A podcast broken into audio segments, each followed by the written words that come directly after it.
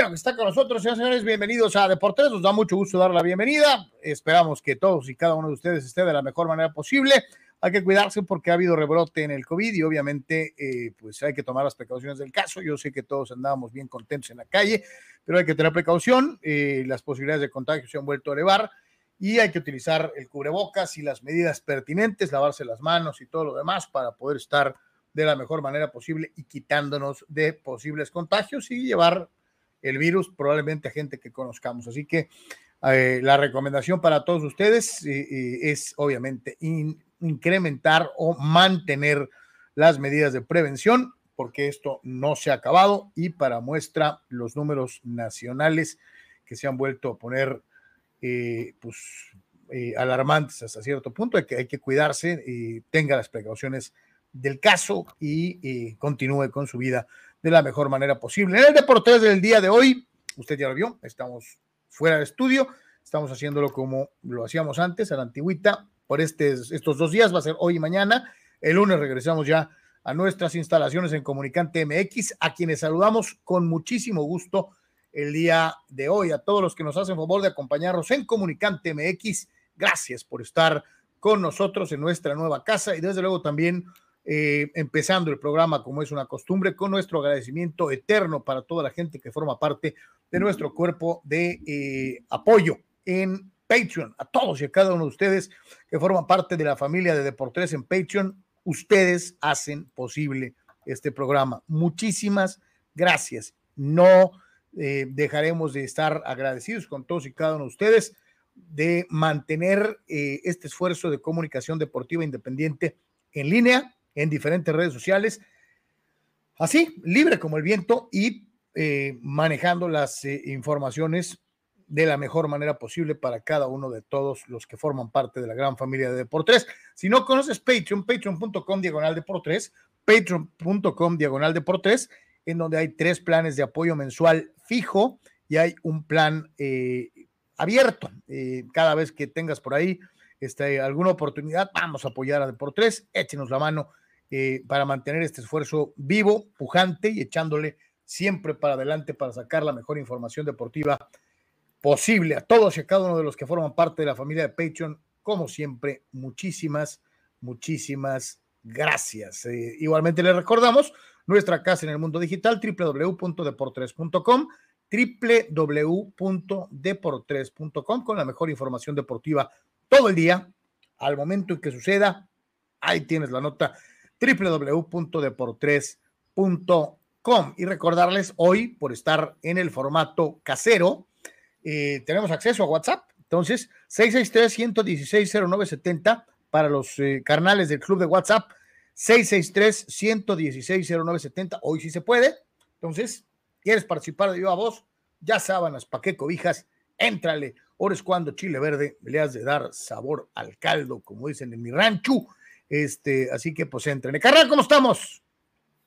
¿Qué tal, Carlos? ¿Qué tal? Saludos a todos. Eh, eh, un gusto y pues hago eco, por supuesto, lo que dices en el agradecimiento a nuestros amigos de Patreon eh, y por supuesto también pues a, tratar de, seguir cuidándonos, ¿no? Definitivamente, porque pues esta cosa no se ha, no se ha extinguido, ¿no? El famoso COVID, ¿no? Así que bueno, pues antes que nada, gracias a todos por estar con nosotros, esperamos sus comentarios y reiteramos su apoyo, es fundamental en Patreon y también este, con las estrellas en Facebook y ya esperamos a la eh, brevedad este, con la cuestión de eh, también sus, eh, su respaldo a través de YouTube. No mucho que platicar, así que listos para estar aquí con ustedes. Así que ya saben, ahí está con Anuar lo que es www.deportres.com para que todas las noticias, todo lo que dice saber está ahí, así que búsquenlo, este, es muy, muy importante. Visítenos en nuestra casa, visítenos en lo que es precisamente eh, eh. Así que ahí está. Híjole, yo asumía que ya habíamos dejado atrás las vacas flacas, pero pues tenga para que se entretenga, que a la hora de la hora pues ya nos dimos cuenta de que no ha quedado tan atrás y con el mínimo descuido te puede cargar el payasito. Este, estoy hablando concretamente de los amigos de la sub 20 y este fracaso, una vez más, del fútbol mexicano de eh, eh, proporciones eh, épicas. Es una gran dimensión, sobre todo por el hecho de que en una eh, etapa en la que tanto presumimos de que no, es que ahí vamos y se está cambiando la cara del fútbol mexicano y, nuestra liga Premier pero sin descenso y hay un montón de cosas. Eh, mil extranjeros para que sea una liga este, internacional. Mm. Ahí está el resultado. Eh, yo sé que algunos van a decir, ay, como siempre, se aprovechan de la coyuntura para eh, eh, pegar el hachazo y, que nos estamos apoyando de algo que le puede pasar a cualquier equipo, pregúntenle a Italia, a nivel mayor, pero no podemos dejar de, señalar que en el fútbol mexicano, carnal, y no sé si estés de acuerdo, hay un montón de causas, empezando con eso de la proliferación de extranjeros, eh, eh, que minan directamente en el desarrollo de los chavos eh, que tienen la obligación de representar a la selección nacional en competencias internacionales y que cada vez tienen menos oportunidades de jugar en primera división porque pues tenemos 10, 12 extranjeros por equipo, ¿no? Sí, la verdad te, te quedas sin palabras, ¿no? Ahorita ya vamos a ir a sus comentarios. Este tópico pues acudió ayer por la eh, por la noche, Carlos, te quedas sin palabras, ¿no? No pasaba realmente desde esa imagen que veíamos allá hace un segundo con el tema de la aquel equipo que dirigía Hugo Sánchez, ¿no? Que quedó eliminado en un, partido donde se fallaron este, 20 goles, ¿no? Este, y, a la postre le costó el trabajo a, Hugo Sánchez, ¿no? En este caso, Luis Pérez en un proceso gris, Carlos, oscuro, eh, donde te quedas muy preocupado de que estos jugadores este, también eh, eh, hay que recordar que, ¿te acuerdas que pasó con aquel, en ese caso, llamada generación de Márquez, ¿no? ¿Te acuerdas que también era para eh, rumbo a los Juegos Olímpicos del 2000 también, que se quedó eliminado el equipo nacional? En este caso, reitero, por partida doble, no Mundial Sub-20 y no Juegos Olímpicos de París 2024, ¿no? Entonces, te quedas muy preocupado, Carlos, porque este técnico, insisto, y el trabajo fue como que oscuro, como que gris, eh, no ves realmente mucho talento en este equipo nacional. Como que nunca fue importante, ¿no? Hay algunos jugadores ahí que la prensa nacional trata de inflar, pero, pero, pero, pues no, no, no, no, la verdad es que no, no, por más que los quieran inflar, insisto, proceso muy gris. Eh, vamos a escuchar lloraderas, Carlos, eh, por unas 24, 48 horas y después no va a pasar absolutamente nada. somos simplemente nada, esas palabras famosas, ¿no? De procesos, eso no existe en el fútbol mexicano, existen eh, etapas, ¿no?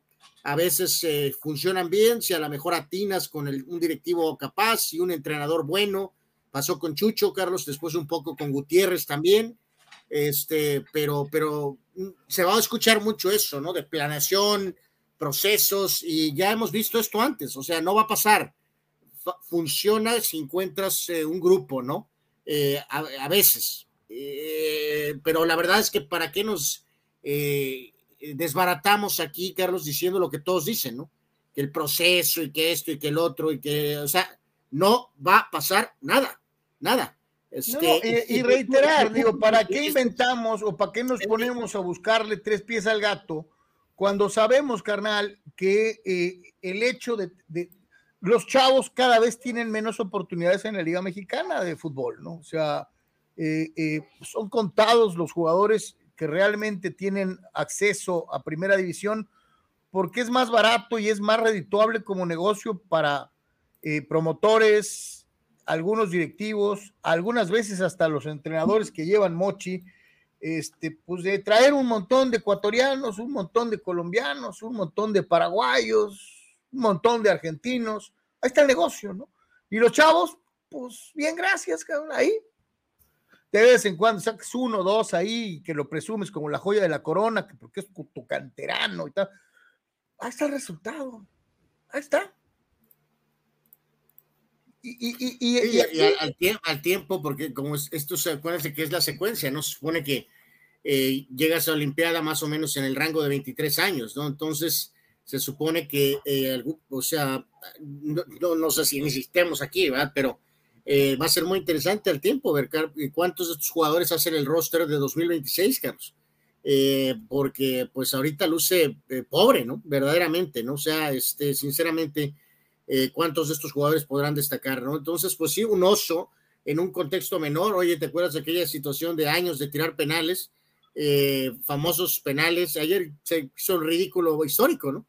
Este, supuestamente se han tirado penales en categoría sub-17 antes, ahora 18, eh, o se tiraron en 17 por años y años y años, y resulta que, eh, aparte de un pésimo funcionamiento, también acabas fallando, o sea, no pudiste ganar el partido y después en los penales también erraste durante el juego y durante la tanda, este, así que pues deberían de rodar cabezas, Carlos, ¿no? Torrado debería ser puesto rápido una este, revisión, a una entrevista con los dueños y, toda la gente, ¿no?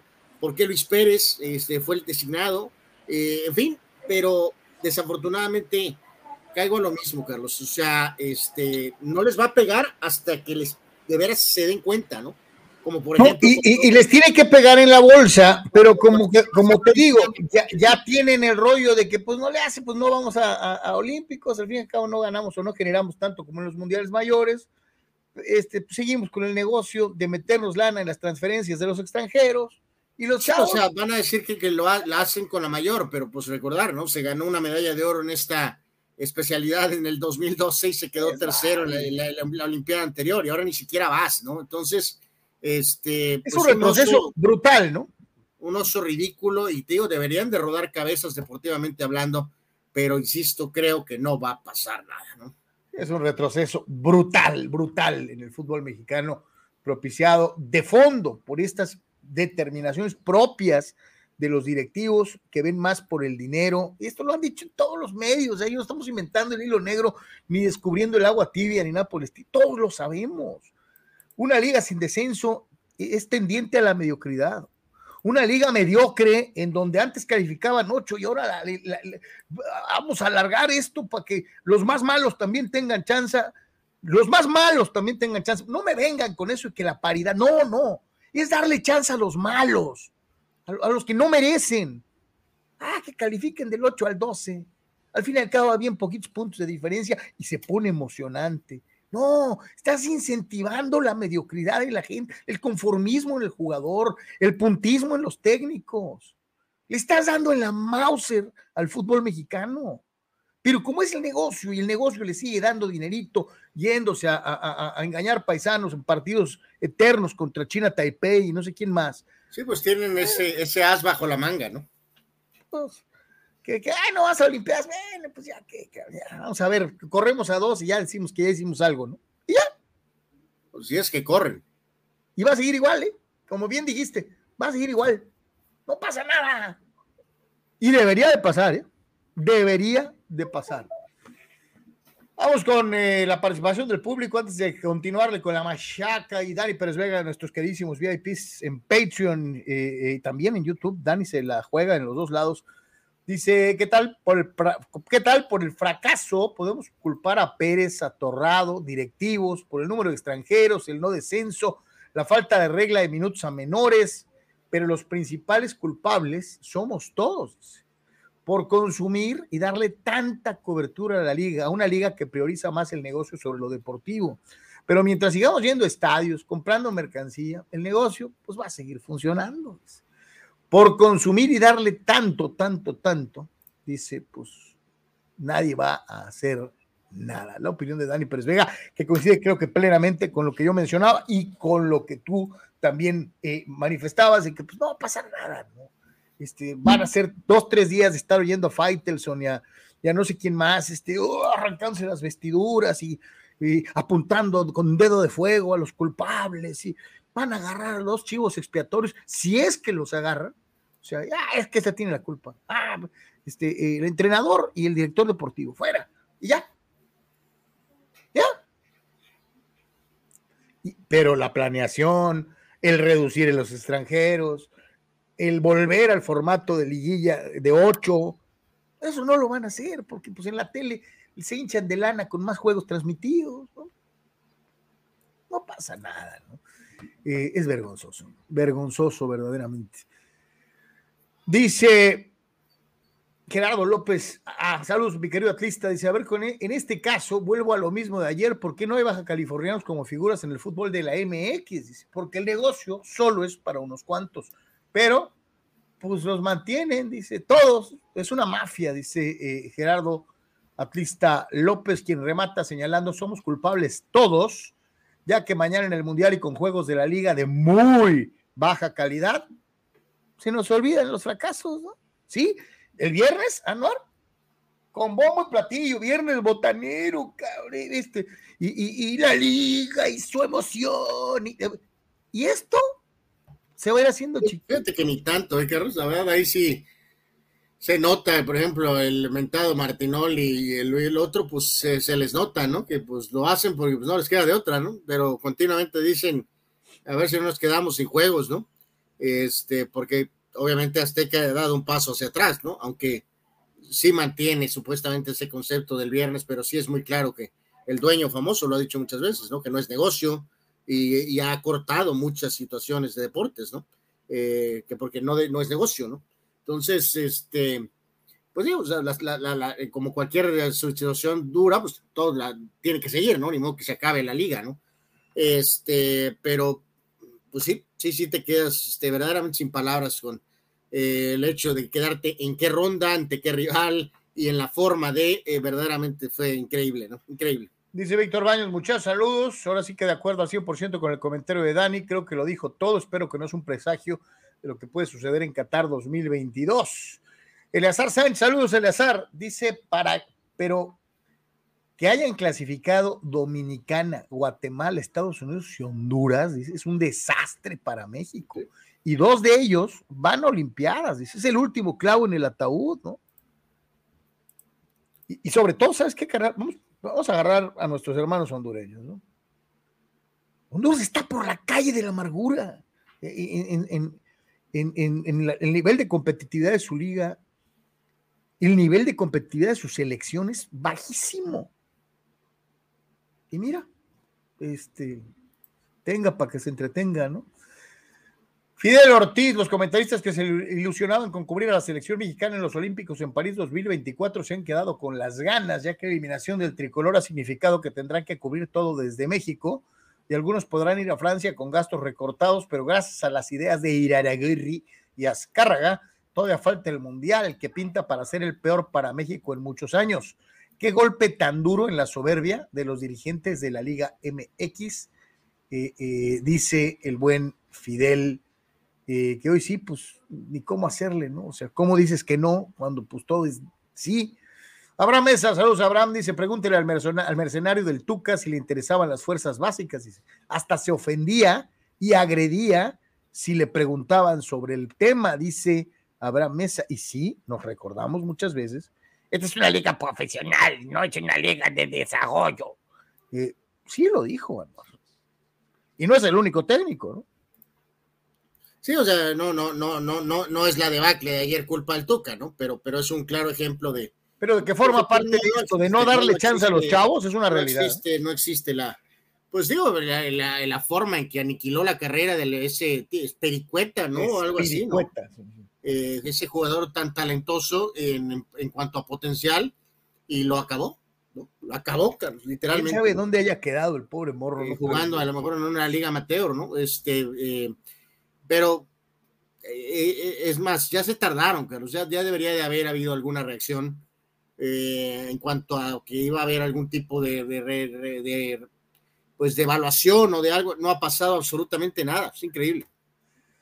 Abraham Mesa dice, los del Romero Manso hubieran tirado mejor los penales, ¿cierto? Rule Sayer, la única vez que me emocioné por la selección fue en el Mundial de 94, desde entonces entendí que solo es negocio para los dueños del fútbol mexicano, la selección MX Ultra Sox.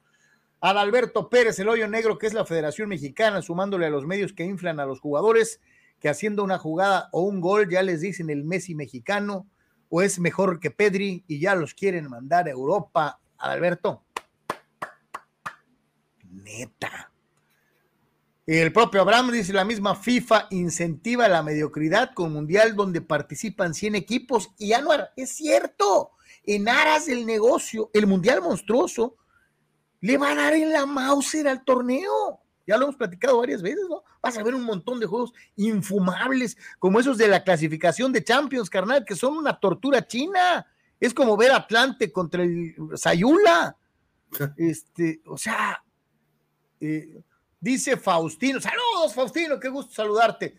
Finalmente las cosas están cayendo en su lugar, la Liga MX es solo un negocio, no hay cimientos, es el primero de varios fracasos. No va a pasar nada hasta que no vayamos al Mundial, dice Faustino. Y probablemente tenga razón, aunque también hay que recordar que ya nos pasó que no fuimos al Mundial y las cosas de una u otra forma han seguido igual y hasta empeorando, ¿no? Eh, en fin. Ah, ya se nos acabó la cantera del fútbol mexicano, porque fueron varias generaciones de 93 hasta el Mundial pasado y, lo dijiste hace ratito, ¿le ves zancas apoyo a esta generación de futbolistas? Yo no. No, no, pues si ya hemos repasado en, otros momentos, eh, Carlos, que, también salió muy poco del equipo del Potro Gutiérrez, ¿no? Que ganó en, en México, ¿no? Entonces, sí, sí, el panorama está, está, está, está cruel, ¿no?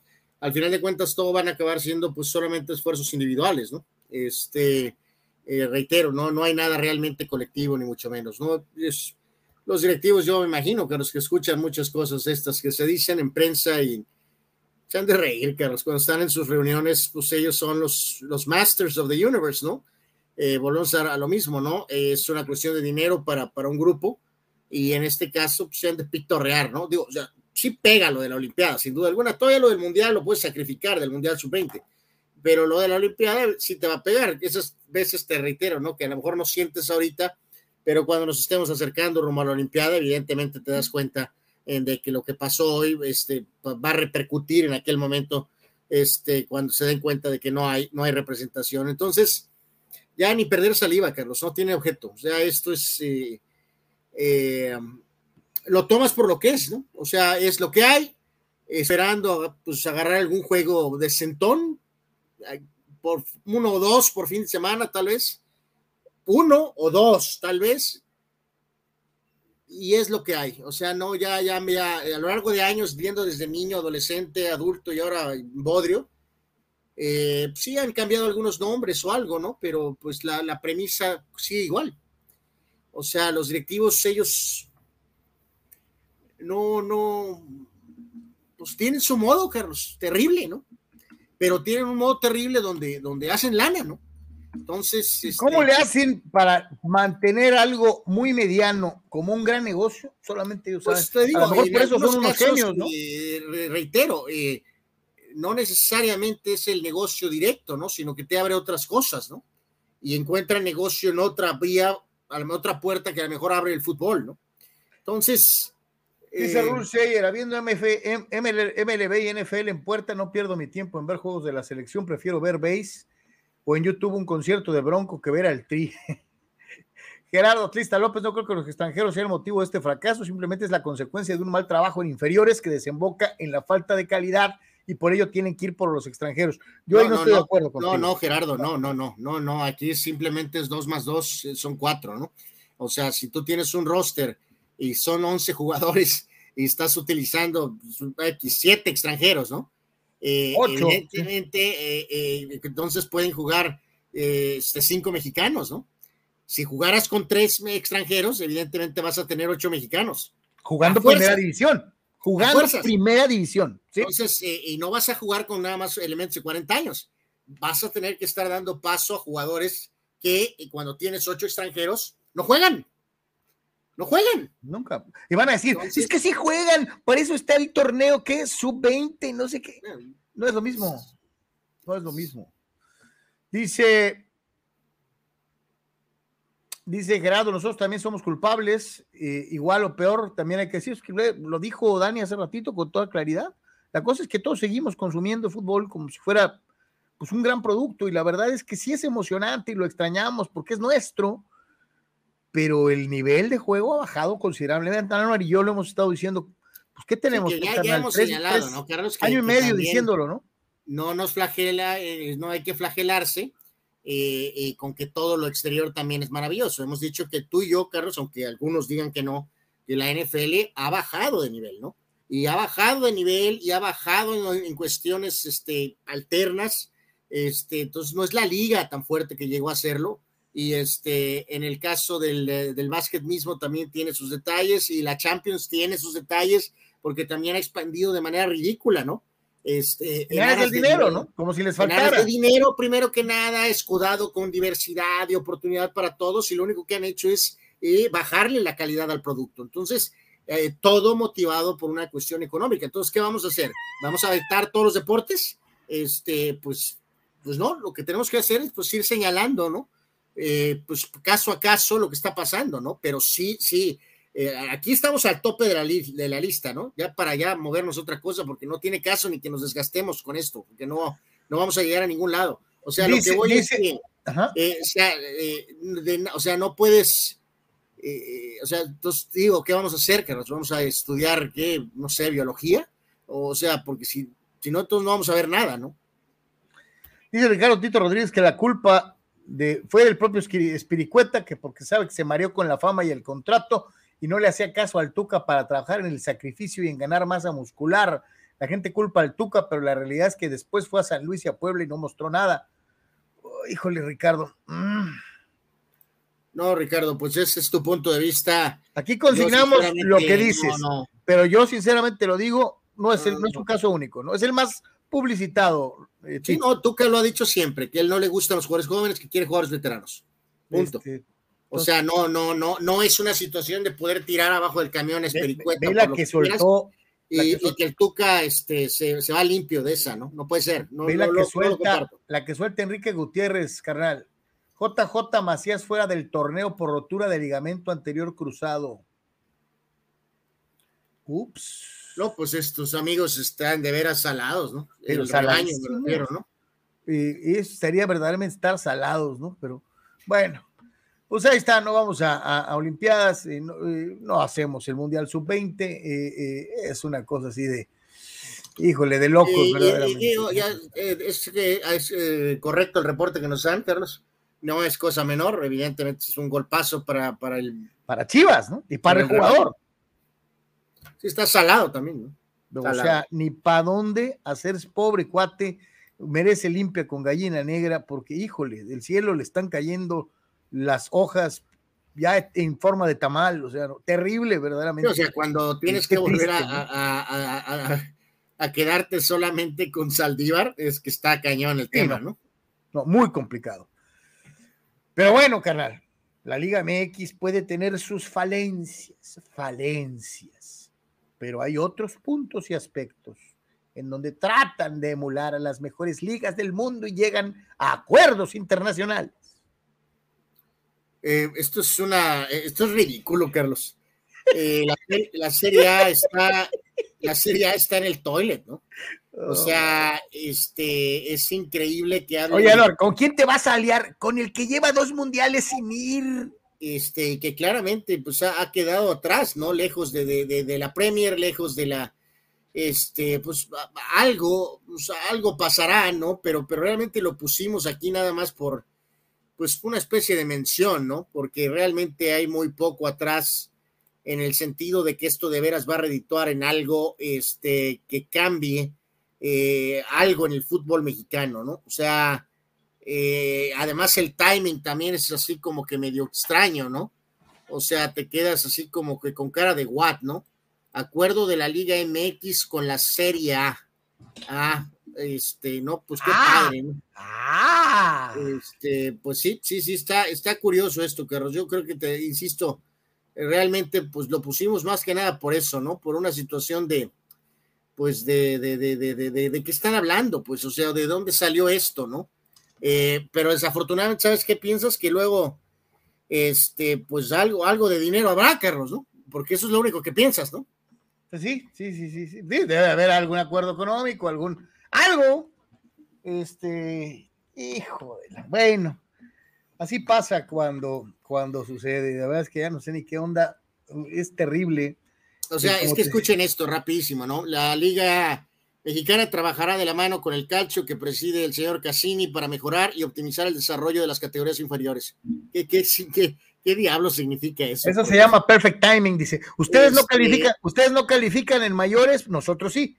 Ustedes sí califican en juveniles, nosotros no. Entonces nos ayudamos, ¿no? Para que todos califiquemos, ¿no? O sea, eh, es, eh, eh, y obviamente horas después pasó lo de pero luego leo aquí algo textual, ¿no? Lo que queremos es comunicarles que, comunicarle a Europa es que México es uno de los mejores formadores de jugadores y jugadoras. La sub-17 femenil existe en menos de cinco países. Queremos apoyar a los jóvenes para que sus procesos terminen en México, pero también en Europa. Wow. Platicamos con Lozano y nos dijo que esto es lo que deberían de hacer todas las ligas porque jugar en Europa les cambia el esquema disciplinario. Entrenar y competir aquí no los deja sentir cómodos y cuando juegas con alguien mejor que tú, tu nivel tiende a subir. Ah, Hombre, ah. descubrieron el hilo negro. Eh, eh, eh, en fin. pues bueno, al tiempo evaluaremos esto. Las probabilidades es de que el acuerdo Liga MX sería, pues. No pase nada pues no va a pasar absolutamente nada, ¿no? Hijo, qué gacho Nacho, como dirían hace muchos, muchos años, este, así era. Pero no importa, Anmar, porque el que sí ganó fue el San Diego Loyal, el San Diego Loyal. ¿Ganaron o sí, otra vez con el... Eh, eh, pues debería de considerar hacer una oferta seria a su ex equipo, ¿no? El Cholo, Carlos, y a lo mejor preguntar por Guido, ¿no? Este, Yo te lo dije desde hace tiempo. Este, bueno, pues otra vez el exjugador de Cholos este, marcó la diferencia en esta estancia de este equipo Loyal, eh, del San Diego Loyal que dirige Landon Donovan, le ganaron a Orange County 2 a 1 y este, pues es un mes eh, de partidos eh, con tres puntos más y ahora sigue enfrentar a Colorado Springs. Guido anotó los dos goles para este chavo que estuvo buen rato en lo que fue el proceso de inferiores de Cholos, muchas lesiones, eh, vamos a decir, de fútbol, o tuvo una especie de enfermedad, eh, era un medio ofensivo, Carlos lo quisieron hacer una especie de volante mixto o contención en Tijuana, nunca entendí eso, porque es un jugador de que siempre los, los lo palpábamos, no era un jugador de características de volante ofensivo. Sí, gusta ir adelante, ¿no? En Tijuana lo quisieron hacer este medio de contención prácticamente, ¿no? Eh, pues se esfumó y ahora estas últimas eh, momentos o estos últimos, vamos a decir, par de campañas, pues se ha convertido en un jugador fundamental para este San Diego Loyal. Eh, otra entrada respetable, entonces el, proyecto este de Loyal avanza eh, paso a paso, Carlos, este, creemos, ¿no? Esta campaña obviamente ha sido mucho mejor que la anterior y ahora están eh, otra vez retomando tal vez un poquito su mejor nivel, ¿no? Sí, y yo, yo lo que te digo, ¿no? Algunos podrían decir, ay, bueno, es ese equipo chiquito, como de cuarta división, bla, bla. Eh, los gabachos están muy acostumbrados a, hacer las cosas de los cimientos para arriba, ¿no? Entonces, ahí va, poquito a poquito, va cimentando este equipo, tiene ya su base este, fiel de seguidores, y ahí va, despacito, despacito. No estoy diciendo para nada que vayan a ser campeones del mundo, ni que vayan a jugar la Champions, no, no.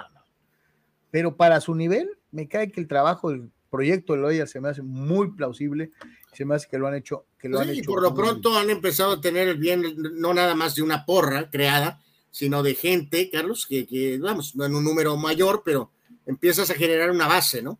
Eh, mismo caso que del equipo femenil, ¿no? Eh, a lo mejor todavía un pequeño más pequeño, pero bueno, estos eh, proyectos de fútbol este, en San Diego se ven bien, ¿no? Tanto en varones como en damas. Fíjate lo que dice Víctor Baños, JJ Macías, JJ Macías, es nuestro Anthony Davis, dice, desafortunadamente. Acuérdate que él es Chiva. Este, pues sí, pues sí, sí, sí, sí. Este chavo tiene mala suerte, la neta, ¿no? Arturo Carrillo dice: ¡Saludos a todos! ¡Go Padres! Saludos, mi querido Arthur.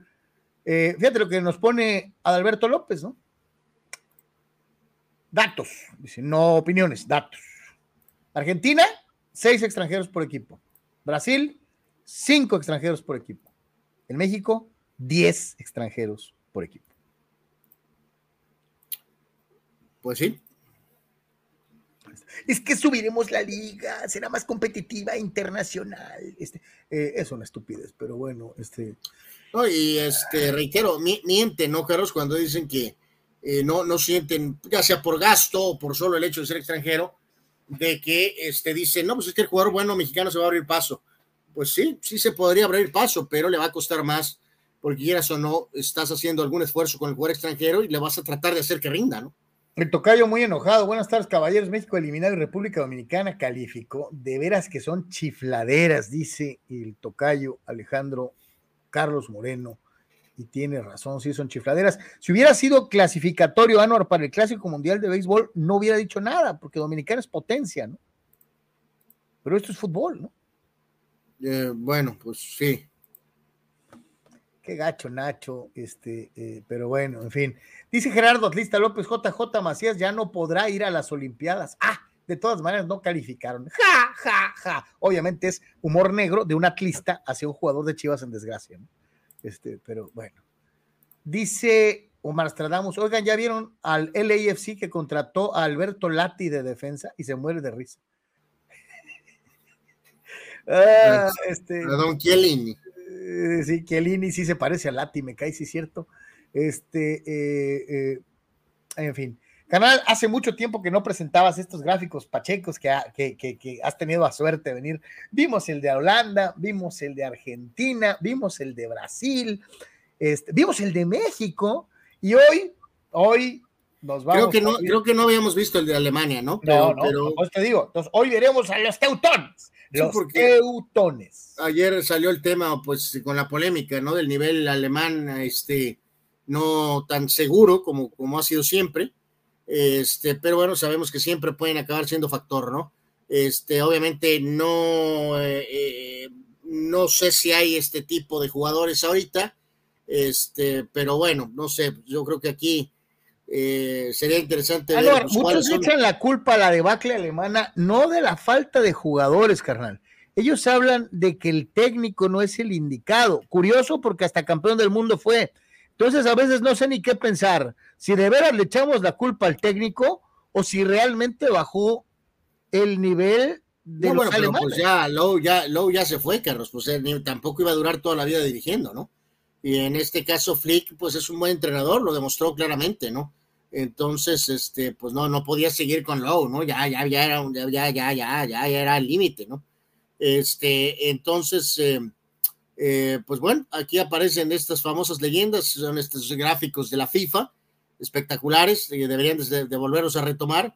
Y pues ahí aparecen desde Lam, eh, Beckenbauer, Müller, Mateus, eh, Klose, Fritz Walter, Neuer, Kroos, Müller, Gerd Müller, Klinsmann, Rummenigge, Breme, este, Oliver Kahn, Mesut Özil, en fin, una constelación de súper, súper estrellas para el equipo teutón, eh, que para la selección teutona, que bueno, pues veremos, ¿no? Se puede presentar una mejor versión eh, para esta Copa del Mundo, este, y mantener la tradición alemana, ¿no? Que se perdió el Mundial anterior, perdiendo hasta con México, ¿no? Mejor central que Beckenbauer no vas a encontrar probablemente en ningún lado. Eh, era un extraordinario zaguero central con mejor salida que ningún otro que haya visto en ningún otro equipo y o selección jamás en la vida, pero nunca. Eh, eh, muchos nos vamos con Pelé, con Messi, con Cristiano, jugadores de corte ofensivo, pero con un jugador completo que te pudiera dar esa seguridad que después evolucionó para convertirse en un brutal medio de contención, que fue un extraordinario jugador técnico siendo zaguero. Eh, yo creo que nadie le ha dado el, el nivel de real reconocimiento que tuvo Franz Beckenbauer como jugador en una posición en la que, reitero, creo que no he visto ninguno más fino que él en mi pues, vida. De, hecho, aplica para todos, Carlos. ¿no? Siempre se ha, creo que, valorado más el tema colectivo que eh, esas grandes individualidades, ¿no? A lo mejor Mateus mismo tampoco ha tenido el merecimiento que, que, que corresponde con una carrera tan larga, con, jugando en varias posiciones eh, por ejemplo, Klose como máximo goleador siempre fue acusado de, un, ser un troncazo. Eh, el mismo este, bombardero Müller, no sé si recibió el reconocimiento eh, que le correspondía. Eh, Rummenigge es uno de los mejores jugadores de los 70 de los 80 y sin embargo, reitero, este, se ha llevado mucho reconocimiento, por ejemplo, Kahn como arquero y también Neuer como guardameta, pero curiosamente las increíbles estrellas alemanas siempre acaban eh, como que más eh, eh, valoradas colectivamente, ¿no? y qué bueno que mencionaste a los dos arqueros, porque son arqueros modernos. Para mí Mayer era mejor que los dos, pero... Bueno, Mayer anteriormente, pues también, o sea, que, que sí tuvo el reconocimiento, incluso hasta Schumacher también, o, o Bodo Illinger, ¿no? Este, Oye, al pobre, Tony, al pobre, Tony, Schumacher lo malo es que pues, lo perseguirá per secula seculorum una de las mejores tacleadas y o nalgazos propinados en una cancha que no sea del fútbol americano profesional, ¿no? Este, eh, pues sí, sí, ah, no, casi le arranca la cabeza a Batistón, Batistón. Pues sí, debió de haber sido expulsado en aquel este, legendario partido, pero bueno, pues veremos qué ofrece Alemania. La verdad es que este, eh, sí sigue siendo un equipo fuerte, pero también ellos han tenido sus detalles, ¿no, Carlos? Queda claro, eh, porque es obvio que encontraban la forma todavía, este, ¿qué diré? En los últimos dos procesos ha habido un eh, ligero descenso de lo que había sido el estándar de siempre, ¿no? O sea, post mundial eh, de Brasil, el camino después ha sido eh, curioso. Esta no se la van a perdonar nunca, Anuar. Este, fue campeón del mundo y la gente se sigue acordando como Stradamus de esto. Al técnico de Alemania le hace falta sacarse los mocasines y embarrarlos por ahí o comérselos para la suerte. Es que lo cacharon infragante, Anuar. Sí, pero ya no es él el técnico. Entonces, este, este. Dice Fidel Ortiz, Hansi Flick es un técnico sobrevalorado que prácticamente le regalaron la Champions del 2020. Dudo mucho que este director técnico, don nadie, haga algo con Alemania en este mundial. Fidel. ¿Cómo ves? Eh, Eduardo. No, la verdad no lo creo, ¿no? No lo creo, ¿no? Lo que le está faltando es precisamente materia prima como esa, ¿no? Eh, que ha habido por generaciones, Carlos, ¿no? Eh, sin embargo, ahorita el, el, el, equipo, la selección alemania no tiene a los jugadores que tenía antes, ¿no? Eduardo Sandiego dice, para mí Manuel Neuer ha sido el mejor portero alemán que haya visto y como delantero Rudy Feller fue grandioso. Ahora en el presente, el delantero del Chelsea es un jugadorazo, lo que opina el buen Eduardo eh, eh, en relación a jugadores teutones. Teutones. Bueno, este, lo malo es que aquí no los podemos mandar a pausa, como lo hacemos allá, pero este, pues así estamos. Eh, vámonos al base. Vamos al base, carnal. Este, bueno, eh, aquí nada más, eh, eh, yo creo que ahí de, una vez mencionarlo, ¿no, Carlos? Este, ahorita que nos ponía ahí el buen Dani, pues sale esto, ¿no? Hace unos momentos, ¿no? justo cuando estamos por iniciar la etapa de agencia libre, obviamente este señor Durán tiene este. pues Kevin Durán ha solicitado ser canjeado para irse de Brooklyn. O sea, quiere dejar a los Nets en la edad de piedra. Pues sí, eh, evidentemente queda claro que traen un desgarreate, eh, que esto de que Kyrie Irving se queda, evidentemente tampoco eh, de qué es lo que van a hacer, a lo mejor si, con el tema del coach, Carlos, no sé si Durant quería que corrieran a Nash, podría ser tal vez una posibilidad, este, pero el caso es que y aquí, aquí no lo ponía el buen Dani Pérez Vega, ¿no? Que, señalaba, ¿no? Que esto, pues, eh, este, explotaba esta bomba. Eh, y pues sí, Miami, Phoenix pueden ser, por supuesto, destinos, este, tal vez. Este, así que, pues, eh, ya, a ver, ya sé, voy, a, ir con, mi, con una teoría calenturienta que el, intento, de el intento de ganar solo parece que ya se le, ya se le acabaron calenturientamente. ¿Quién acaba de ser campeón de la NBA? No, Golden State. ¿Y qué? ¿Te acuerdas que muchos llegaron a mencionar aquello de vamos a demostrar que podemos ganar sin KD? Este, eh, pues eh, eh, Durant a lo mejor se sintió aguijoneado, carnal, y él quiere ser campeón, este, para demostrarle a, Steph y a todos los Warriors que él también puede ser campeón sin ellos, ¿no? este, pues, eh, bueno, se los tiene que demostrar a ellos y pues probablemente a todos, ¿no? Este, entonces, pues sí, este, esto puede ser una especie de chapulineo, sí, evidentemente puede ser un chapulineo. Esta es este buenísima y yo me sumo a, esto de, que nos manda Eduardo de San Diego, Anuar, ve esto, que cambien a Lebron por Duranda, los Lakers, yo, yo firmo junto con Eduardo, sí, este, eh, eh, pero bueno. Bueno, pues no va a pasar, ¿no? Ve lo que dice, ve lo que dice Omar Stradamus, carnal. Durant a Portland con Lillard de una vez, dice, en caliente. Esa sería una gran combinación, ¿no?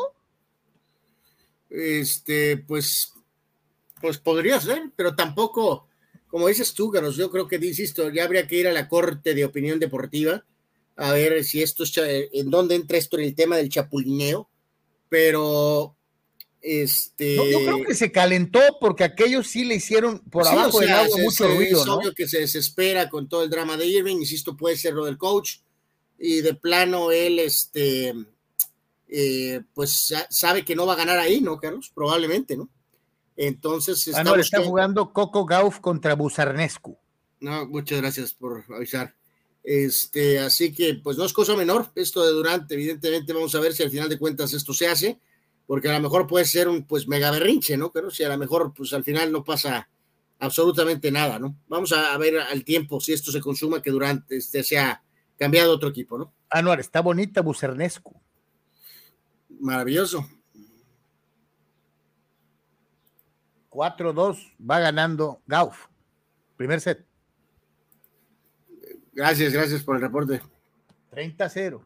Bueno, ya, este, eh, dice, ahí te va, fíjate lo que dice, ¿no? Eh, dice Abraham Mesa, Durant jamás iría a los Lakers porque no es de los que le rinden tributo pleitesía a Lebron, no es de su círculo de lamebotas.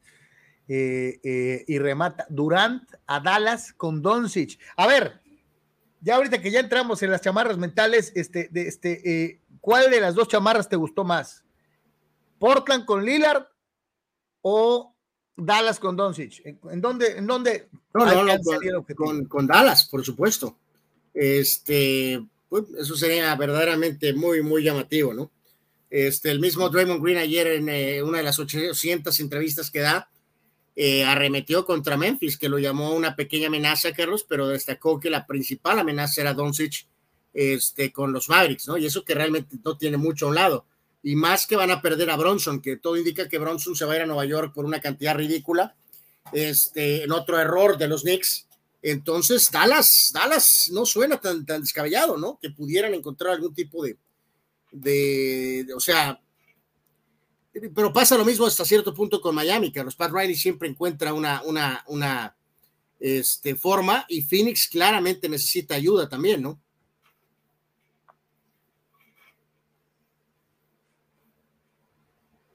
Eso que es ser Superman o no entiendo qué es. Anor. Es padrecitos, es padrecitos. ¿Qué tal Clevinger? ¿Te gustó? ¿No te gustó? Pelota de un hit, este, blanqueando a, los diamantes. Y, se vieron bien los padrecitos, ¿no? ¿Qué digo? Después de lo que fue una mala serie contra los rocallosos, este, pues hay que levantar la cabeza y seguir pujando. ¿Cómo, la ves? No, no, no, pues eh, bueno, pues, o sea, qué bueno que tiene finalmente una salida buena, ¿no? Este, no, no hay. Como dirían los avesados comentaristas y narradores de béisbol, una salida de calidad. Eh, pues probablemente fue un poquito más que una salida de calidad, ¿no? Este, pero bueno, pues obtiene la victoria este, 4 a 0. En este sentido, eh, pues la historia es esto de Clevinger, ¿no? Si esto significa que ya es, eh, ya le dio la vuelta completamente a la situación y ya, se repuso se convertirá en una, este, pues vamos a decir, este, segura, eh, un seguro brazo en la rotación, seis entradas, y complementó Martínez que lanzó los otros tres eh, para finalmente que ganara San Diego 4 a 0. Baumgartner, que es pues, un desastre total. tres ganados, ocho perdidos para Madison. acabado Baumgartner, probando que fue un error, bueno, fue un acierto de San Francisco dejarlo ir, un error de Arizona firmarlo y también qué bueno que los Yankees o los mismos padres no fueron por Garner, que desafortunadamente para él ni cerca de la eh, imagen que tenemos de él cuando brilló en los playoffs, ¿no? Ahorita es una auténtica sombra de lo que fue eh, Madison Baumgartner, ¿no? Así que un triunfo, eh, pues bueno, importante para los padres, este, cortar de alguna manera ahí los, eh, las malas vibras, por decirlo de alguna manera, ¿no? Es excelente para noticia para los eh, fans de los padres, desde luego que el señor Clevinger pues este, esté haciendo bien las cosas, que esté de regreso, que haya ganado y ojalá y que esto vaya más allá de una circunstancia. Entonces, ya una vez terminado, Anor. Ya. Dice eh, nuestro carnalito eh, Dani Pérez Vega, dice Rubén Niebla ya pudo regresar a Clevinger a su nivel. Dice, ahora le falta arreglar a Snell, lo cual parece mucho más complejo. Pues sí. Sí, ahí se va a ocupar este, se va a ocupar este, aparte de Niebla, eh, bueno, que eh, trabaje el aspecto psicológico, ¿no? Con, este, sí, sí, porque mal que bien lo de, lo de Clevinger, pues era físico. Eh, sí, Dani, lo, de, lo del otro carnal, pues va a estar todavía más este, canijo, ¿no? Fíjense que eh, este, eh, me voy a tener que regresar porque me quedé con una nota de fútbol por ahí perdida. Este, y ahorita volvemos al base con los Dyers y con todo lo demás. Aquí hubo un pequeño error de dedo. Este, eh, y esta dinámica está sabrosa, entonces por eso la metemos. Este, a ver, ustedes díganos qué piensan. ahí les va. ¿Quién es el mejor número 10 que hayas visto? Todos sabemos que es Pelé, eh, eh, el, clásico 10, el, 10 que todos piensan, o la mayor parte piensa cuando se habla de este número y lo que hacen este tipo de jugadores en la cancha. Entonces, después del, de, de, Pelé, pues hubo otros ilustres y básicamente me atrevo a decir, porque para Maradona era casi, casi como una especie de obsesión. Este, tenía mucho, mucho, un significado muy, muy especial para el Diego, de toda la gente. Pero hay otros grandes dieces históricos. Eh, ustedes, ¿cuál es el suyo? No? Yo sé que muchos de la generación moderna dirán que Leo Messi, algunos enamorados eh, eh, del, fútbol preciosista dirán que Ronaldinho, los avesados argentinos dirán que después del Diego, de toda la gente, nadie ha sido tan diez como Román, Román, que a mí nunca me gustó Román, la neta, ¿eh? Eh, ahí está la batalla de los dieces. Sí, pues ahí, este, falta, por ejemplo, eh, de los italianos, ¿no? Entre ellos que tienen ese pique increíble que ahora ni remotamente tienen a, jugadores de este tipo, aunque Insigne es un buen jugador, pero bueno, pues ahora hasta en la MLS anda, ¿no?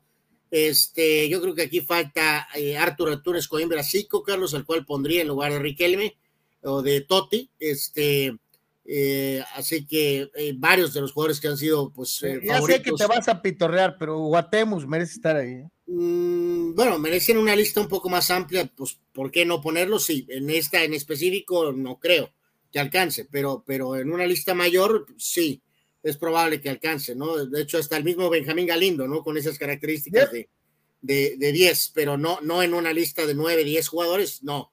En una lista de Fíjate, un, un, hombre ilustre que, que, nos, que les faltó, Anori, aquí lo pone Mastradamos. Híjoles, yo nunca fui fan de Francesco Liqueros, la verdad, sinceramente lo digo. Entonces, eh, en una lista extensa, 20 o 30 jugadores, es muy probable que, obvio que sí.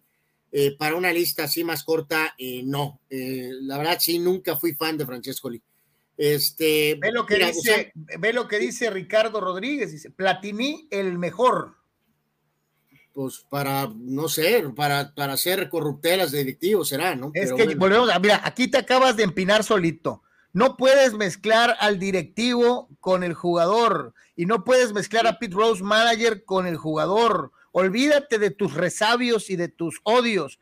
El jugador como tal era más técnico que Zidane y el otro día tú mismo lo admitiste. Sí, pero por una microscópica este, eh, situación, ¿no? Entonces, no, de hecho no tiene nada que ver, o sea, no, no, evidentemente no es el la primera opción. Eh, yo en esta lista me iría, eh, este, sí, reiteramos, Riquelme no, no, tiene nada que hacer en esta lista. Nada que hacer ahí. ¿eh? Pero ya en cuestión de gustos personales, pues yo me iría aquí, obviamente, Pele 1, me iría Maradona 2, me iría Zidane 3, perdón, este, Messi 3, me iría después con Zidane 4, pondría a Baggio quinto, Ronaldinho sexto, Platini 7, Totti 8, Riquelme 9, ¿no? De estos nueve nada más que están en esta foto, ¿no? En este gráfico. Anuar, no sé en lo que estás pensando, pero bueno, en fin, cada quien. El número uno es Pelé, el número dos es el Diego de toda la gente. El número tres en esta lista para mí es Michel Platini. El número no, no, ya eso, o sea, eso, es una, eso, es una, vergüenza, que, el número cuatro que pongas a Platini por encima de Messi o de tu ídolo, de tu ídolo Ronaldinho, no es Ronaldinho. el número 4 es Ronaldinho. El número 5 es Leo Messi. el número 6 por favor. Corrige, es o sea, Zidane. el número 7 es Roberto Baggio. Vamos desde arriba otra vez. Último lugar es Francesco Totti. Dijiste, dijiste Pelé 1 y Maradona 2. El 3, ¿quién es? Platini es 3. ¿Quién es?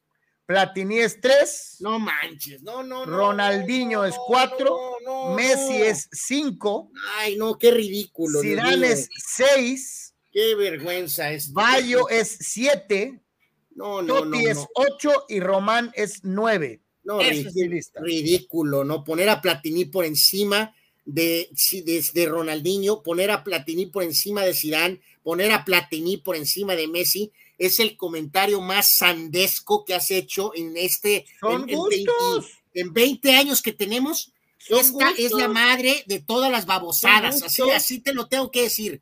esto es un capricho, esto es una pose, esto es inepto, esto es corto, es absurdo, es muralla, es ridículo. Voy a volver a ponerlo en contexto, desafortunadamente, porque esto es solamente por llevarme la contraria, ¿no? Solamente porque dije el señor es una rata y sin embargo, es que eso no tiene nada que ver. el señor directivo es otra persona. No, no, el jugador. No, no, es que esto es una tal, era un excepcional jugador técnico. Lo de Brady y Montana es nada, lo de Benzema es nada. Va de nuevo la estupidez es monumental. No. Decir que Platini es mejor que Ronaldinho, Messi. A mí me gusta más. Es una mentada de es madre, cuestión de gustos. No, no, perdóname, pero tus gustos nos avergüenzan. A mí me avergüenzan tus gustos y a la gente que nos está escribiendo. Te lo dije el otro día. Vas a llevarnos a todos entre las patas. Te lo dije el otro día. Para mí, técnicamente, era un jugador superior. Superior. No me importa. Te están preguntando quién es el mejor 10 en todos los contextos. No te están diciendo quién es el más técnico. Eh, no, no, no, no, no, es que, volvemos a, lo Platini por encima de Messi, es una mentada eh, de eh, madre. y volvemos a lo mismo, es así como que tienes una ventanita cerebral de este tamaño. Entonces, en el concepto general, una de las grandes virtudes de un futbolista debe ser su técnica individual. Y si su técnica individual es superior, entonces tiene que tener ventaja. La pregunta no es de técnica individual. Y si a eso le añades sus conceptos como liderazgo de una Francia que eh, fue campeona de Europa, que se quedó dos veces ante grandes equipos en semifinales de Copa del Mundo, y lo que representó para sacar del marasmo que venía arrastrando Francia desde la época de Copa eh, eh, hasta, hasta volver a los primeros lugares mundiales, el que pone en el mapa a Francia es Michel Platini, Zinedine Zidane vendría 20 años después. Entonces, por eso entiendo lo que nos decía nuestro amigo, de que para él Platini, pues es el mejor. Y volvemos a lo que te digo, aquí ya en base, como siempre tratarás de huir y tratarás de encontrar alguna cosa para cubrir lo que te estoy diciendo. No, no, no. la, primera, la, primera labor. Sí pensé que podía salir con alguna ridiculez. De hecho, la ridiculez pensé que iba a ser Ronaldinho no, de tercero. Sin embargo, ahora eh, eh, pones a Platini por encima de Messi y Ronaldinho. Ay, Dios mío. y, y, lo de Messi, pues lo de Messi, yo creo que sí, probablemente. Y si te vas al aspecto solamente de florituras y de control del balón, conducción, yo creo que sí, Ronaldinho y Messi son los mejores conductores de balón de los nueve que viste ahí. Pero no estamos desglosando característica por característica. Pero, Te están preguntando de manera total, en el pero en el contexto general, Messi ha metido un solo gol de cabeza importante en toda su carrera. Y eh, el caso concreto de Ronaldinho, pues muy bueno en ciertas cosas, pero tiene muchas falencias en otras. Entonces no puede ser top 3. Diego con la pierna izquierda vestía de charro Ronaldinho, Carlos. ¿A quién le importa si remata de cabeza o no? Eh, estás, tú, es que volvemos a, vuelves a caer en una contradicción. Vuelves a caer en una contradicción. Tú solito te matas. No hay contradicción. Mejor guarda silencio. Mejor guarda silencio porque tú solito te matas. ¿Dijiste contexto completo? Pues entonces tienes que tomar en cuenta todo, ¿no? Digo, todo. No nomás lo que te gusta, es todo. ¿Va? Pero bueno. Eh, eh, amigos, a quien nos esté viendo, les pido una disculpa. No, pues discúlpate por, por, por esta situación de que tiene que ser a como tú piensas, ¿no? Y no es así. Les pido una disculpa. Y la realidad es que técnicamente, técnicamente, tienes a varios jugadores ahí. Hay algunas veces, amigos. Superiores. ¿eh? mi hermano mayor, muy mayor, ya tiene algunos problemas, ¿no? Eh, no. Entonces, eh, yo les pido una disculpa. Yo, yo reitero, ojalá y que muy pronto dejemos de, asumir poses de que esas fuerzas y que nos pongamos a ver y a estudiar más, ¿no? Porque pues, pues si no, pues no sirve, ¿no? ¿Qué tengo que estudiar? Eh, pero bueno, no, pues, o sea, es que no nomás es opinar como la mayoría, señor, es saber. Dice por acá Víctor Leiva que merecerían aparecer en la lista Hagi o Laudrup. Georgie Hagi probablemente sí como el mejor rumano de la historia. En una lista de, de, 20 o 30, por supuesto. Eh, no creo que ninguno de los dos alcance a hacer el corte de 9 de 10. De top 10. Los dos leyendas, por supuesto, extraordinarios cracks pero, pero, pero, pero, pero, o sea. Dice Víctor Baños que yo me quedo con Diego, a Pelé solamente lo vi un poquito con el Cosmos de Nueva York. O sea, estamos ahí tendríamos entonces que caer en la categoría de los que vimos. Eh, eh, eh, el tocayo Carlos Moreno dice, ¿qué esperabas, Anuar, si quería meter al gobernador Rata en esa lista? Es que Cuauhtémoc que es el mejor 10 mexicano de la historia, mi querido Alejandro Moreno. Fidel Ortiz, como siempre, se va con todo en contra de Platini y dice es un fracasado que se dejó eliminar adrede en el 82 y en el 86, ya que se le abría la cajuela cada vez que se enfrentaba a la faltera y tramposa Alemania de los 80. Este, eh, un partido ese, ¿no?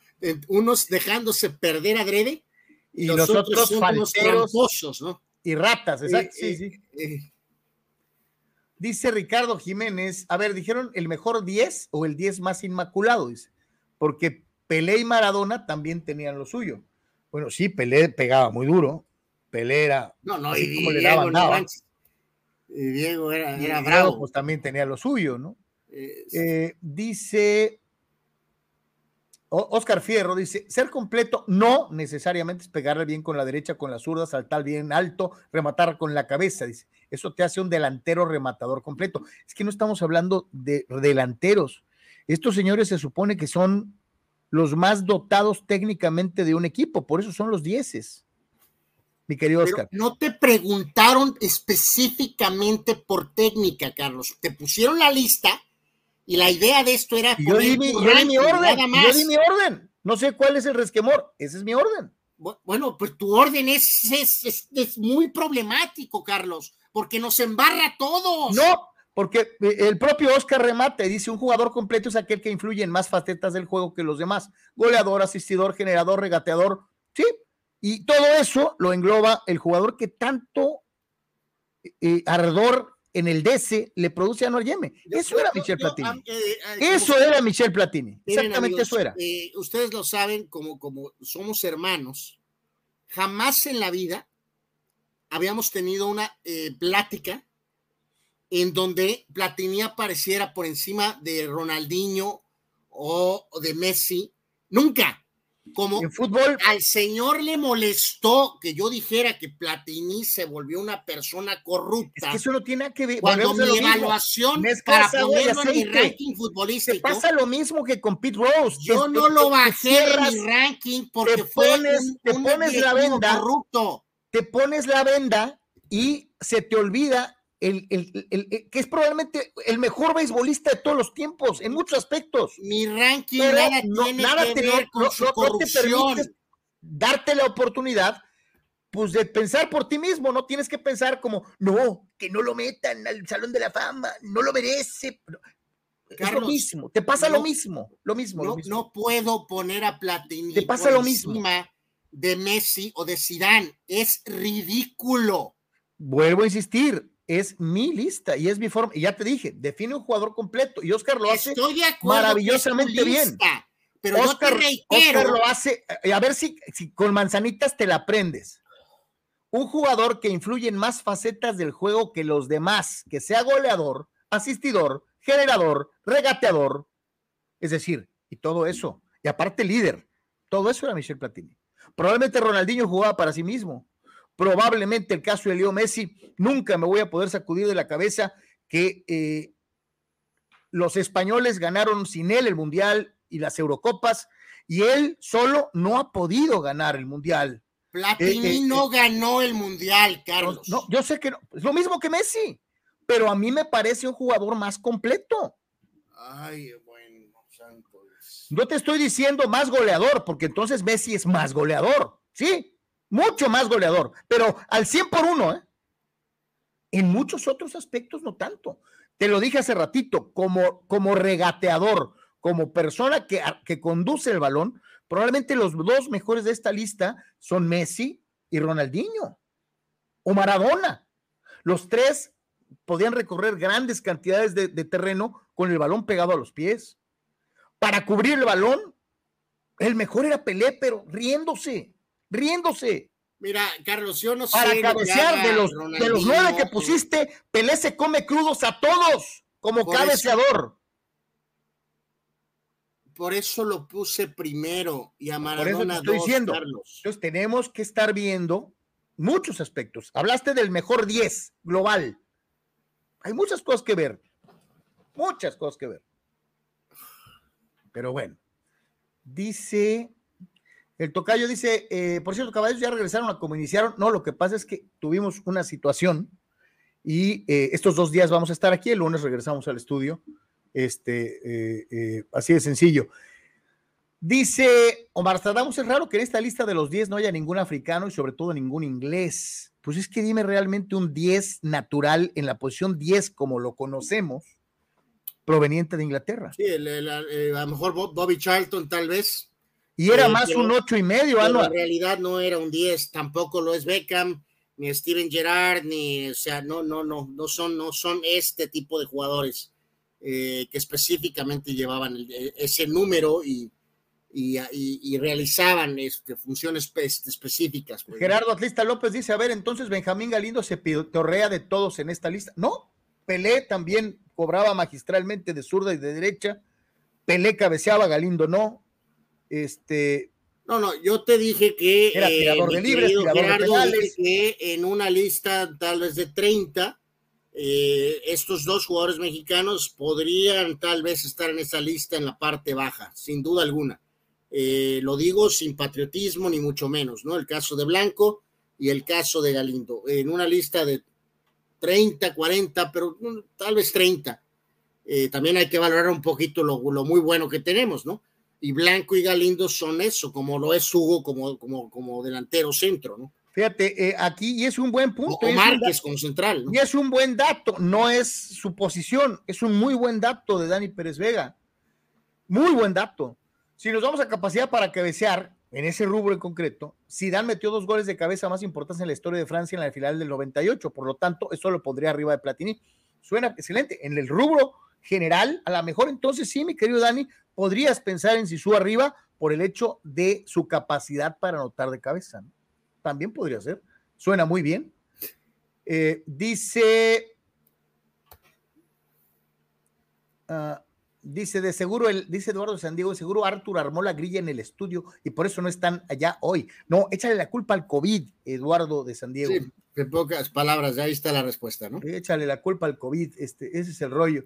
Bueno, pues ahí está. Sabíamos que esto se iba a descarrilar desde el momento en que Anuar hizo el berrinchito porque quería que pusiéramos a su jugador encima de todos los demás, ¿no? Pero pues no es el caso. Entonces, y entonces, por llevarme la contraria, decidiste tener un comentario ridículo, ¿no? No, no, no, para nada. Yo reitero, a mí me parece que Platini era un jugador muy completo, ¿no? Un 10 muy completo, ¿no?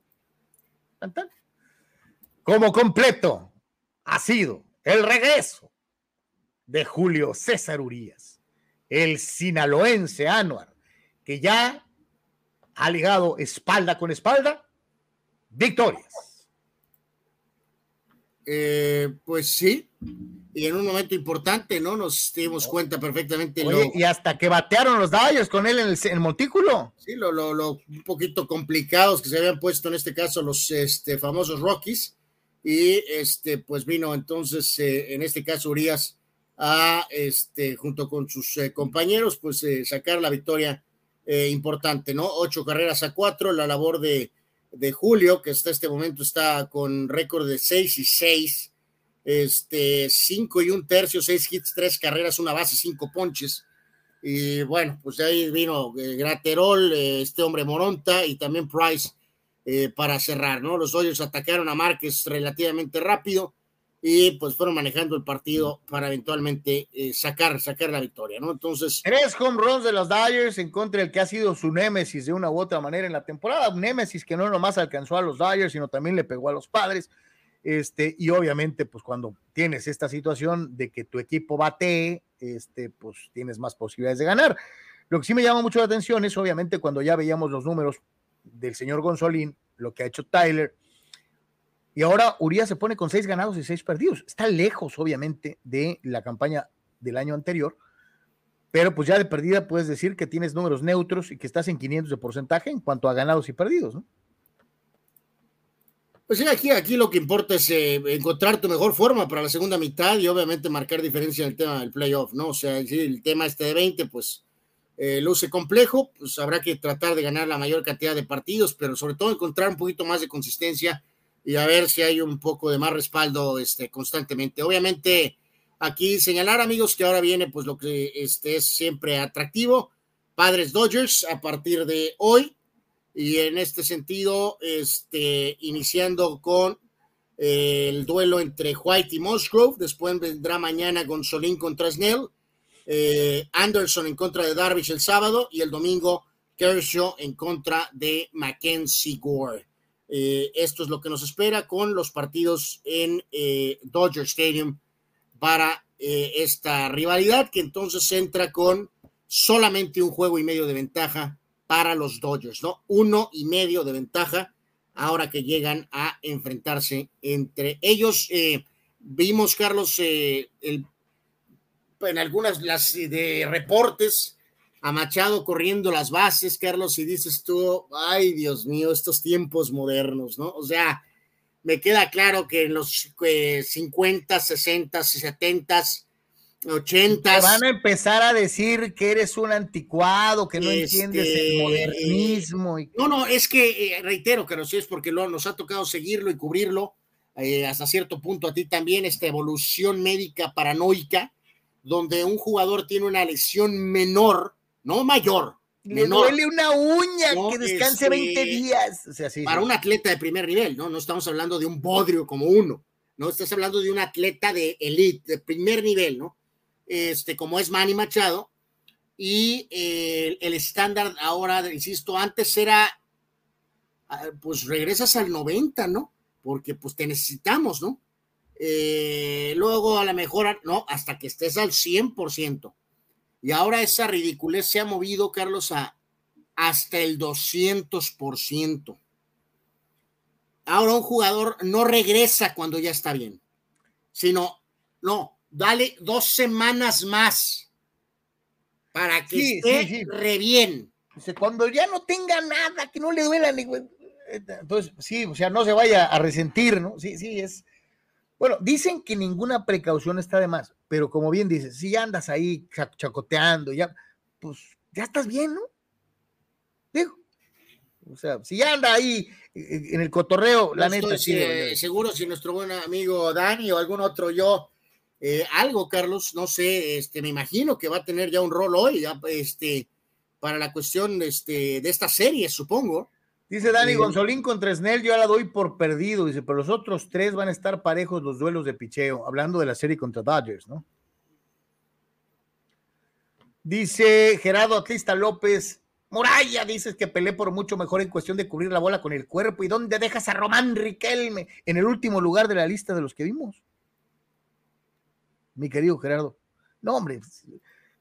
No, no, y de, de hecho, ahorita Gerardo que decían por ahí, los nombres que tiraron, eh, Hagi o Michael Laudrup, o yo te mencioné a, a Zico, el gran jugador brasileño de los ochentas, evidentemente agarran y se desayunan a Román, o sea, este, Román entraría en esa situación probablemente veintes y picos, veintes medios para mí.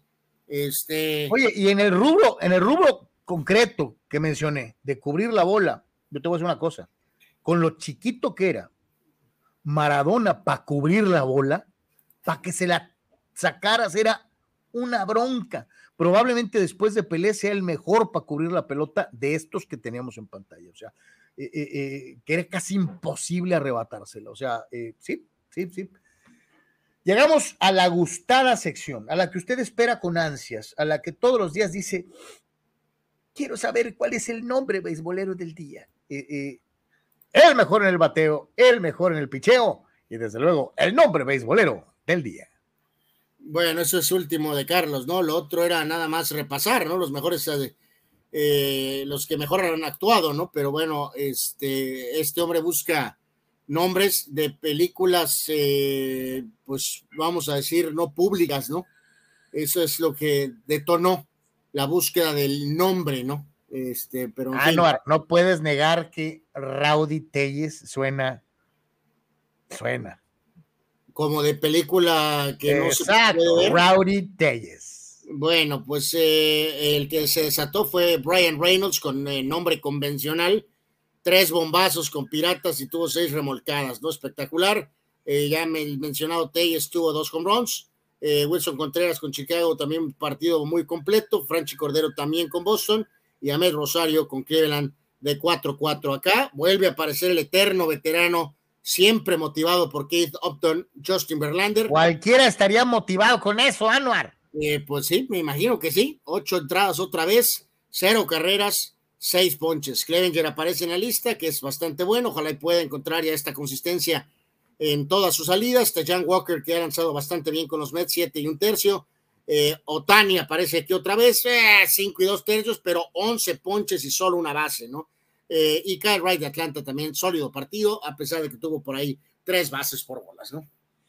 Taijuan Waka también suena, Anuar. Taijuan Waka. pues ese suena más de este, para serie policíaca de los ochentas, ¿no? Hijo de la bueno. Dice, no te adelantes, mi querido Tocayo, para allá vamos ahorita, este, eh, ahorita pongo tu comentario justo en el momento en el que eh, eh, proceda. y de hecho, pues si lo ponemos, mi querido Tocayo, ve lo que dice el Tocayo, realmente emocionado como un pollo salvaje, dice, Espectacular lo de ayer de mis Toribios. 23 a 4. O sea que hubo que este cuatro touchdowns y un safety. Este, estaban jugando americano o, ¿Qué pasó con los toros de Tijuana? Un equipo triunfado. No, no, la verdad hay que decirlo, ¿no? Carlos, ya lo habíamos mencionado en, en algunos de los shows anteriores que ya raya hasta en, la, en lo, en, ya, en ya en lo ridículo, ¿no? O sea, la 24 incogibles. La forma en que Toros ha tenido masacres escandalosas, este, eh, como esta, eh, dándole back to back to back to back home runs. Eh, o sea, simplemente, insisto, se supone que este es un equipo de triple A y en algunos momentos se enfrentan a equipos que son de clase A, ¿no? verdaderamente, ¿no? O sea, este, esto fue una, y hay que recordar, Carlos, que fueron, recuerda que fue en siete entradas, Carlos. Todavía el doble de grave, les faltaron tres. Si hubieran sido a nueve, les meten 20, les meten 30, ¿no? Les meten 30, anotaron cuatro en la primera, anotaron tres en la quinta, ocho en la sexta y siete en la séptima.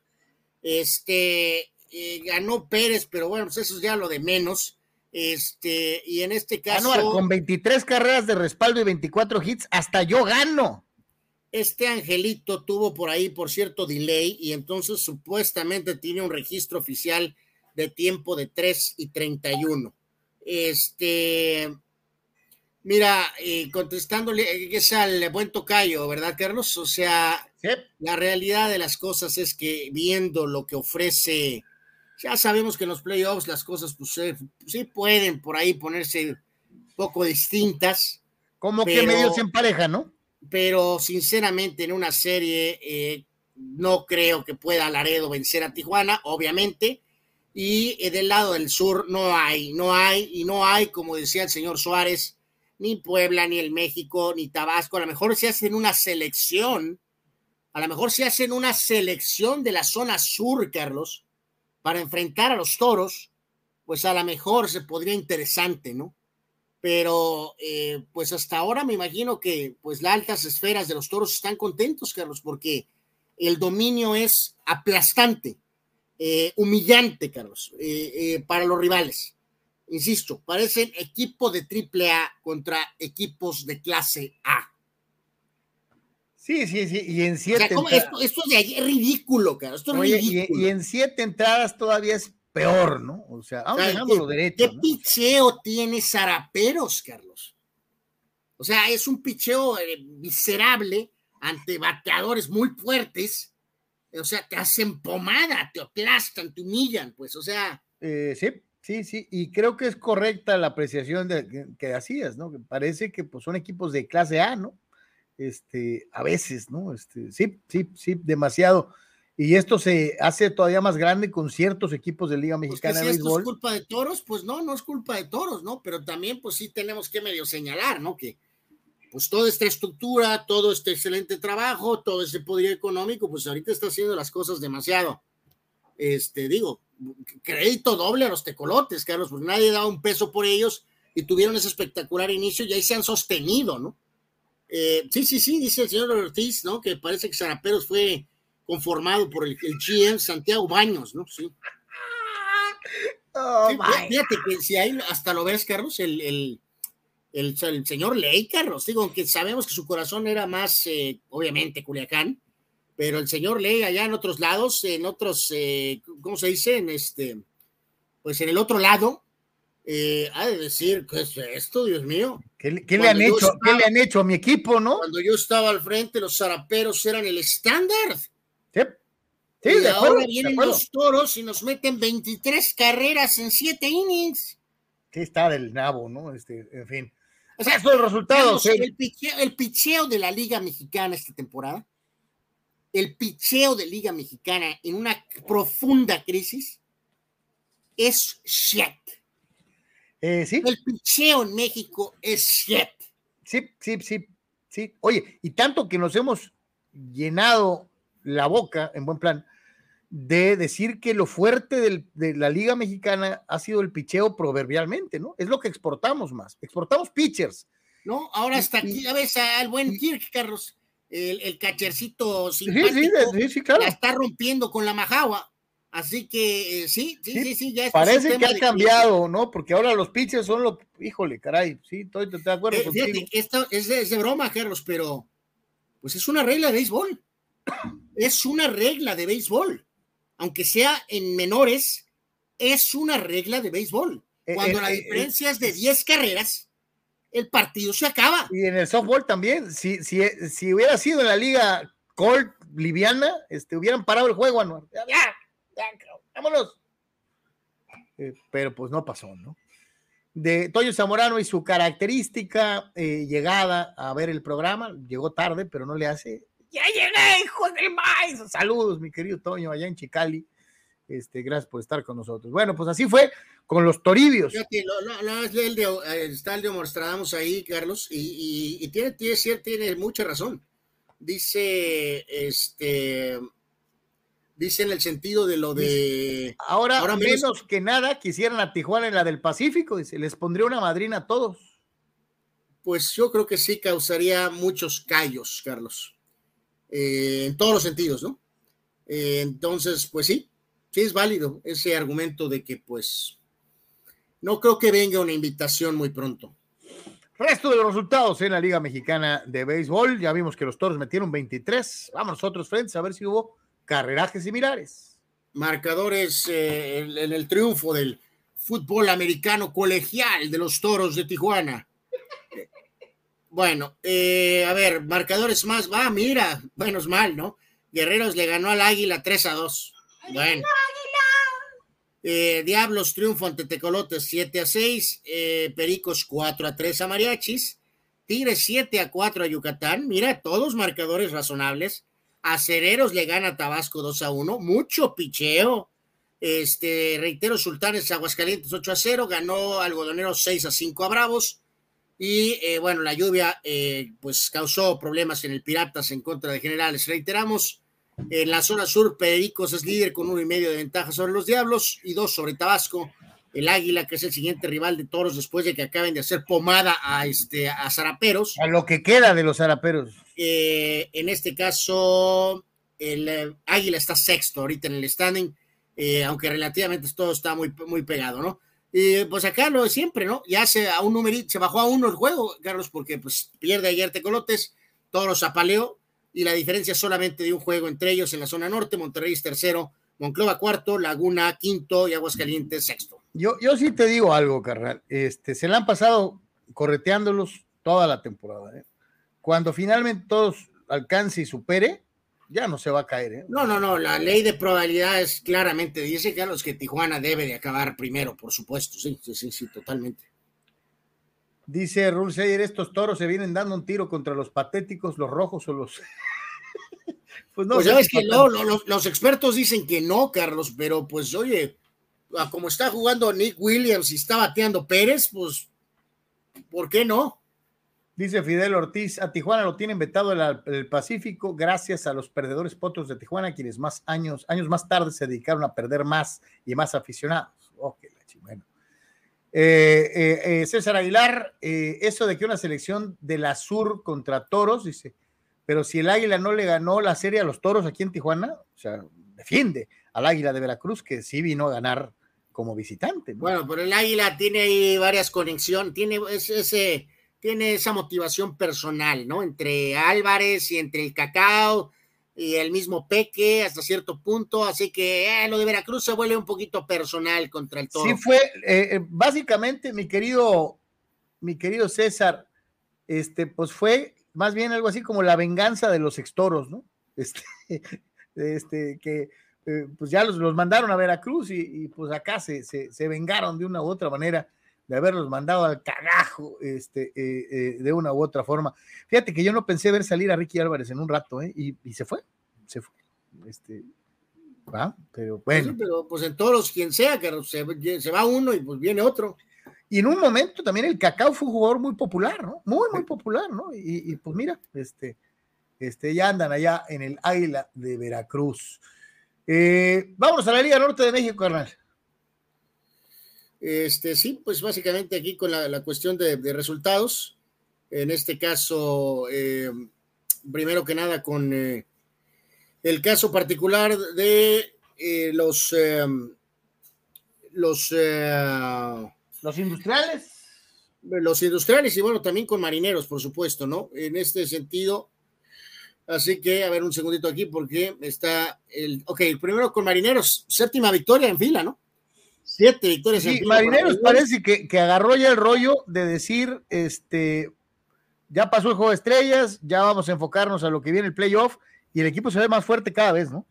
Siete victorias en fila para los dirigidos del Borrego Sandoval, muchas carreras también otra vez, pero eh, suficiente para que Marineros ganara 12 carreras a 11.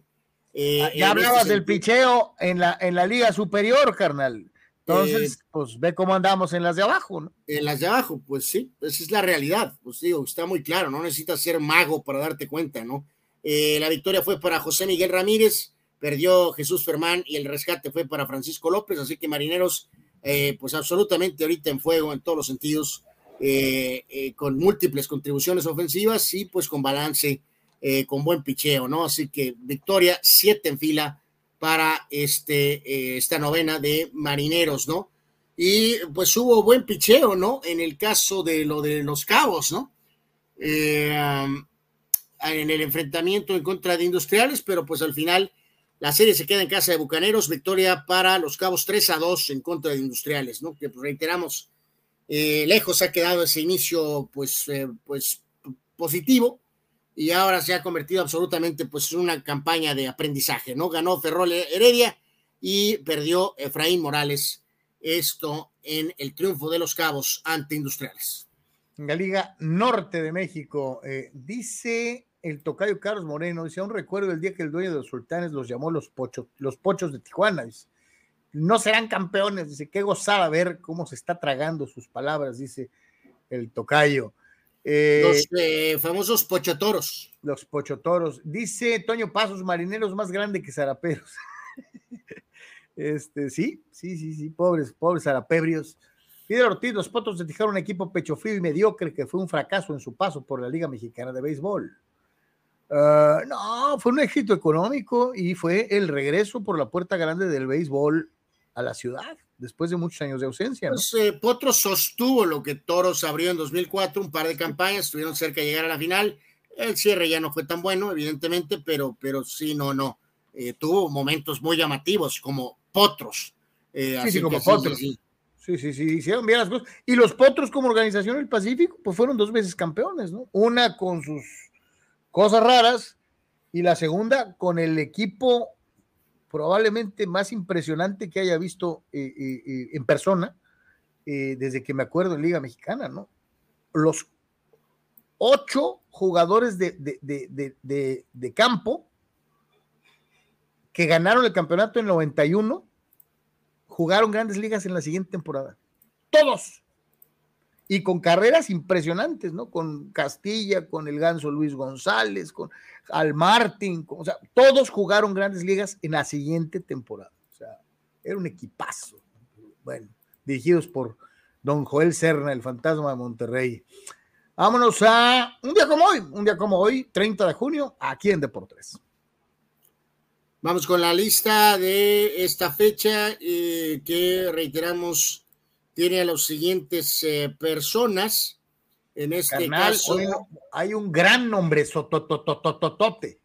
Bueno, pues hasta podríamos decir que dos, ¿no? Pero sí, uno que es absolutamente rutilante, ¿no? Que es el señor Michael Phelps, el máximo medallista, pues, eh, olímpico, eh, con ese récord. El, el atleta más dominante de su deporte de todos los tiempos.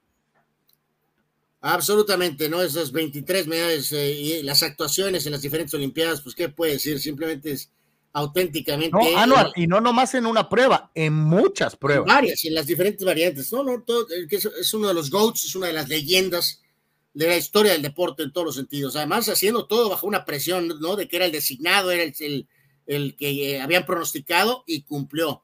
Michael Phelps nació en 1985, un día como hoy, 30 de junio. Eh, por, orden, el coach Dan Reeves, que falleció desafortunadamente este, hace poco. Me caía re bien Dan Reeves. A mí también era, se me hizo un excelente coach, totalmente vieja escuela, pero era un gran coach. Él nació en 1912, falleció recientemente. Del, árbol de Tom Landry, ¿eh? Absolutamente. Eh, también cumpleaños hoy, piloto de NASCAR muchos años, Sterling Marlin, nació en 57.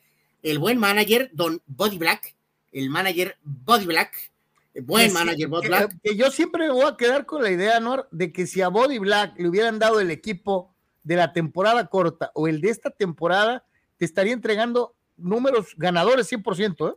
Bueno, pues sí, ya lo hemos hablado antes, ¿no? Pues buen manager, tuvo su buen rato aquí con los padres, pero pues al haber nueva, nueva, este, nueva organización, bueno, de hecho empezó el proyecto, ¿no? Cuando se hizo aquel, aquella inversión con Kemp y ese tipo de jugadores, ¿no? Pero pues no, no funcionó.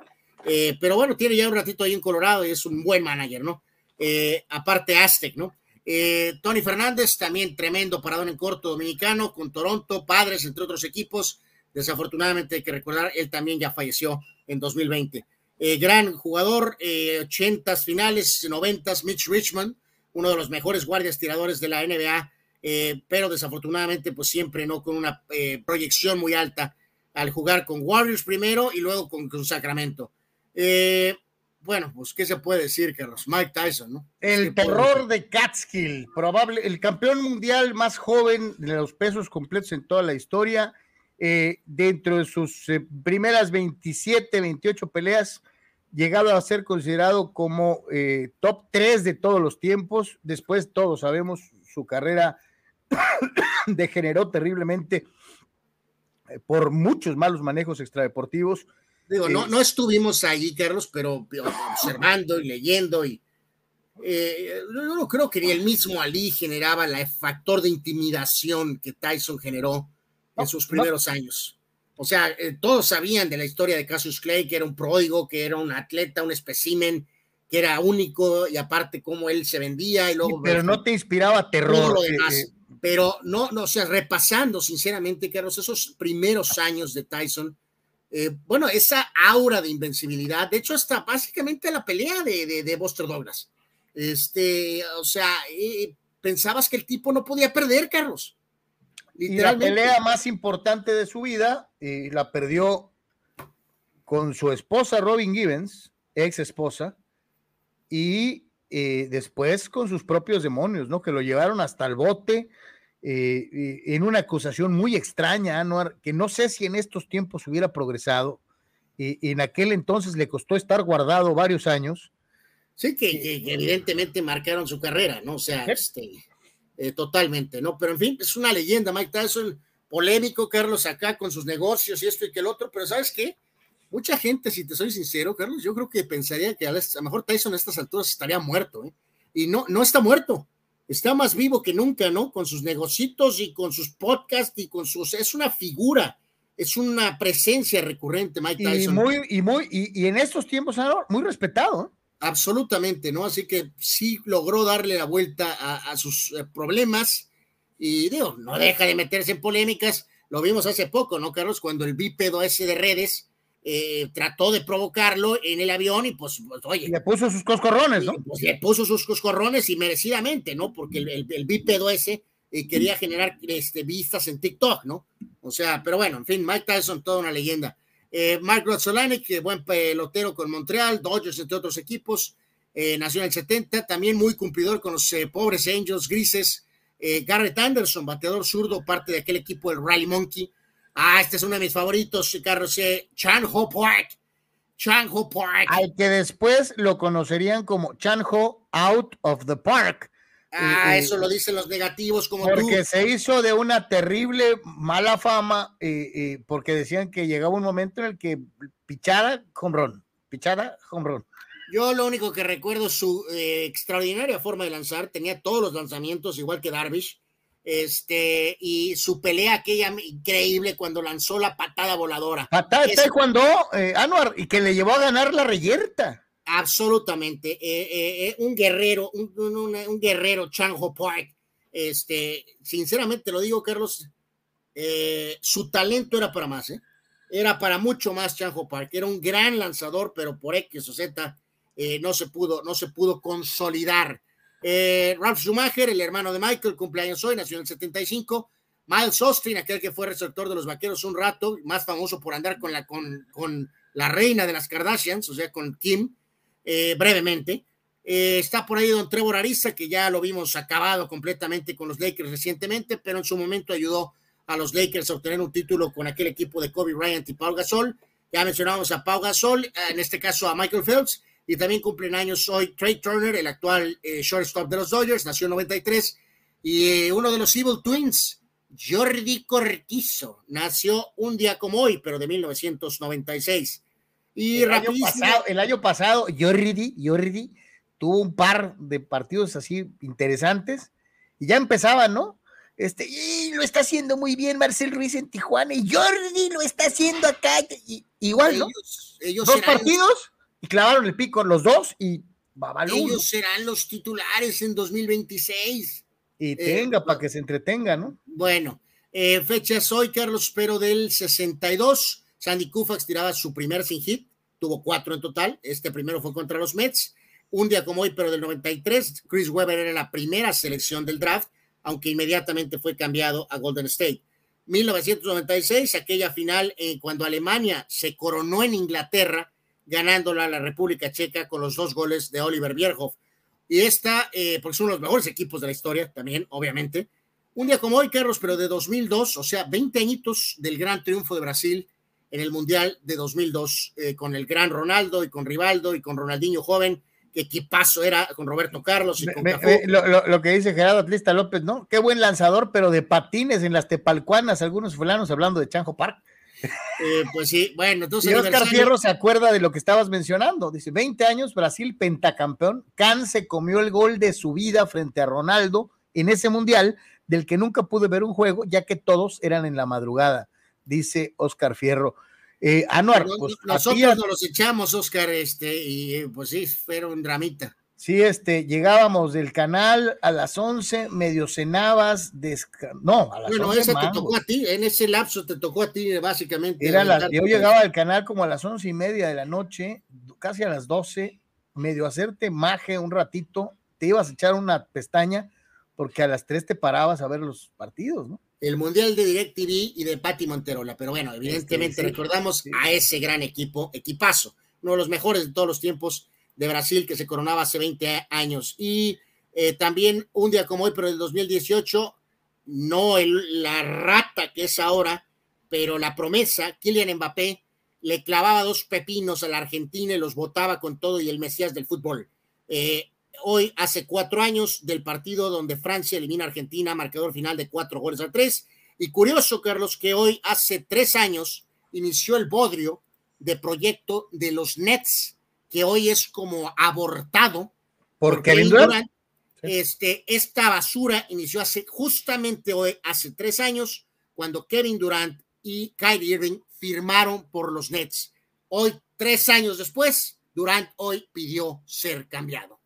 Juan Pitón dice que en el 70 los Rojos de Cincinnati abrían pomposamente su estadio frente al río, el famoso Riverfront, eh, cuando eh, se daba la visita de los Bravos de Atlanta, ganaron los Rojos 8 a 2 y después lo demolieron en el 2002. Es decir, la vida útil del Riverfront, uno de aquellos grandes estadios de hormigón, de, cemento, fue de 32 años, solamente 32 pues ya lo hemos dicho antes, ¿no? Que el estadio que en Pittsburgh y que en Filadelfia también, ¿no? Eh, sí, el de los veteranos, el Tres Ríos y el, y el Jack Murphy. Bueno, eh, es más o menos del mismo, más o menos. específicamente sí, en Pittsburgh y en Cincinnati, ¿no? Y Filadelfia. Eran prácticamente igualitos. Pues, sí.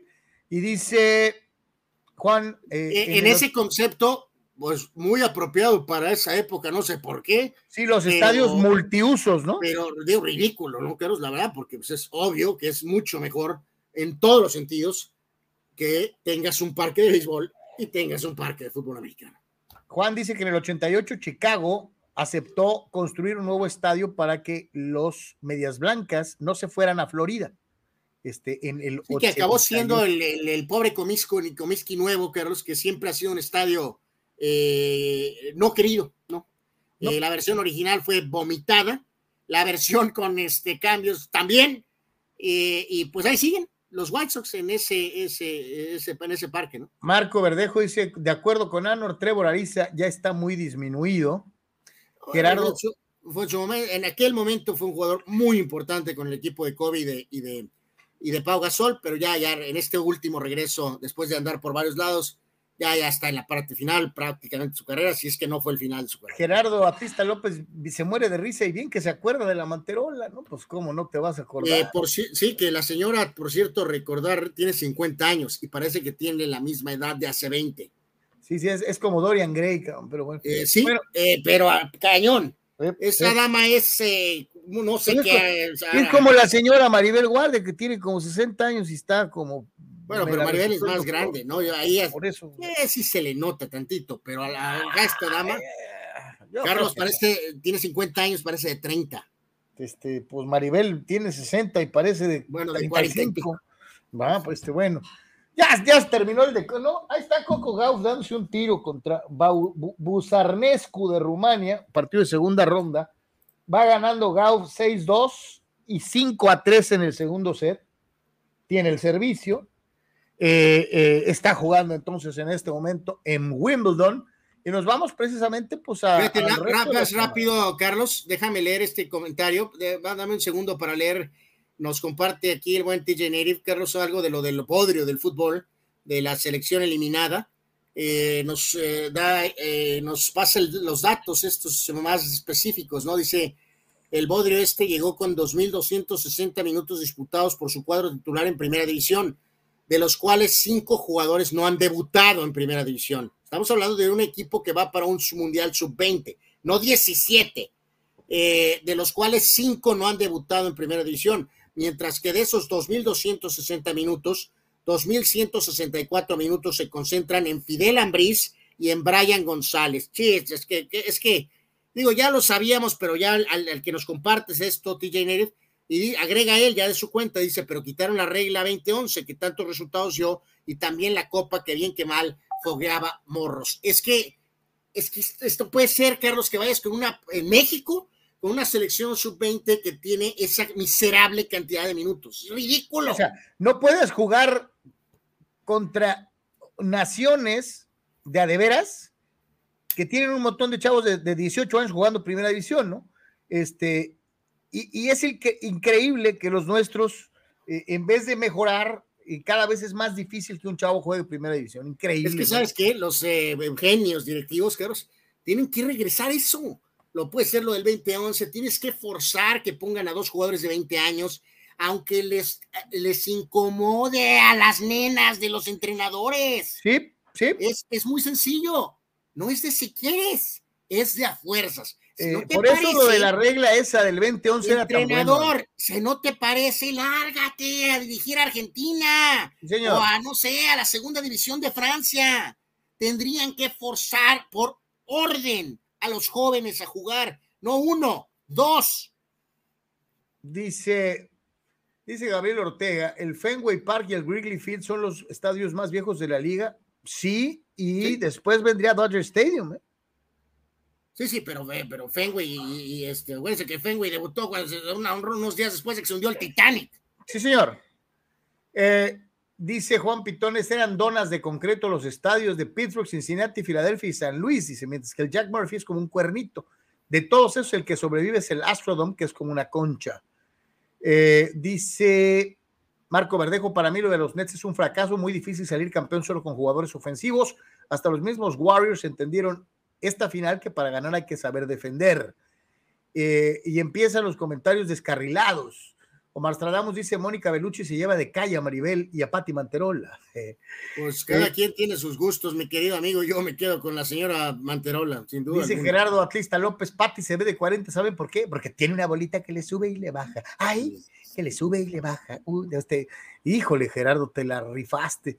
Eh, dice Gabriel Ortega, no, perdón, Rule Seyer, Maribel Guardia y Manterola ah, no le llegan a Fey, que también es muy bella a pesar de su edad. Bueno, son personas. debe ser más joven, Fey, ¿eh? personas muy disciplinadas, ¿no? Que se cuidan mucho, ¿no? Este... Manny nos reafirma el tema esto de México y que está pues fuera y con el tema de Dominicana. Eh, eh, bueno. Dominicana no tiene ni siquiera liga profesional de fútbol anual. Ah, y aparte, Cepedex vota por la señora Belucci. Bien, Manny. Ahora sí, vámonos a Wimbledon pues tú estabas ahí muy detalladamente siguiendo el partido. Estoy todavía, mira, aquí estoy, este, el duelo entre. Ah, ya le cambiaron a Deminaur contra Draper, la, la británica, ahorita. Es que se están dando un tirote, ya están jugando el cuarto set. Eh, no, pues bueno, pues gracias, Carlos. Este, muy completo tu reporte, ¿no? De nada. Este, bueno, en, orden eh, general, eh, vemos a Kirchhoff que avanzó, como siempre, con su showcito este, ya sea en la conferencia de prensa o durante el partido. Este, y por cierto, enfrentará a Cispas en la siguiente ronda, así ese juego va a estar muy bueno. Eh, ok, entonces eh, ya decíamos de el caso de, de Kirgios que avanza, el polémico, y también Cispas que derrotó a Thompson, y por ahí también a destacar en cuanto a los varones, eh, en este caso es el argentino Carlos, que es cayó contra el británico Brody eh, 6-2, 4-6, 0-6, pero ganó Brody el cuarto y quinto 6, eh, set 7-6 y 6-1, así que babalú a Diego Schwartzman, el argentino. En cuanto a Nadal, pues también avanzó sin problemas ganándole a Berankis en cuatro sets. Y en las damas, eh, pues eh, decíamos el caso de la, de la española Badosa, 6-3 y 6-2 en contra de Irina eh, de Rumania y estabas tú siguiendo el juego de... Eh, de Coco Gauff. De Coco Gauff, ¿no? Que le ganó a Busarnescu de Rumania 6-2 y 6-3. Sí, que estaban en el último set y ahorita están jugando de Minaur de Australia contra Draper de la Gran Bretaña, juego de segunda ronda, eh, dentro de lo que es precisamente 7-5, 6-7, 2-6, 3-5 los parciales hasta el momento en donde va, va ganando el británico eh, en actividad al momento de lo que está sucediendo. Y en las damas también mencionar que Swiatek ganó la polaca, ¿no? Pero curioso, perdió un set, ganó el primero 6-4, pero Leslie Patinama eh, le ganó el segundo. ¿Patinama? Así se llaman, Patinama, este, o sea, apellida. Este, bueno, Leslie, el nombre completo es Leslie Patinama Kerkov. Bueno, eh, le ganó un, set a la, a la primera raqueta del mundo el segundo 6-4 y la polaca ya avanzó ganando el tercer set 6 a 3, ¿no? Así que Juan Pitones te hace una recomendación cinematográfica, Anor. Anor, ¿ya viste la película de Perfect Game del equipo de béisbol de niños de Monterrey? Te puede interesar la trama. La trama, entre paréntesis, PM, o sea, Pati Manterola. Ah, bueno, entonces a lo mejor bajo ese sí la voy a buscar, ¿no? Dice por acá el buen Gerardo Crista López dice, ¿dónde dejamos entonces a Tatiana, la reina de los niños? ¿Ok? Bueno, ahora, ya, ahora ya, hace más chamba, ¿no? Porque pues tiene para diversificar. Toño, Toño Paz dice, ¿y dónde me dejan a Lin May? ¿no? Este... Bueno, ahí yo, este, bueno, pues ellos, ah, Y el tocayo yo creo que ya se fue con las películas subidas de tono y dice, digan lo que digan, Kendrita es la reina. Ah, ok, este, fulano. Eh, eh, vámonos con, con, con, eh, con la Fórmula 1, carnal. Vamos a ver qué onda con, con, con Vettel, ¿no? No, más que nada llamó la atención esto, Carlos, todavía hoy muy dominado por las declaraciones de Hamilton.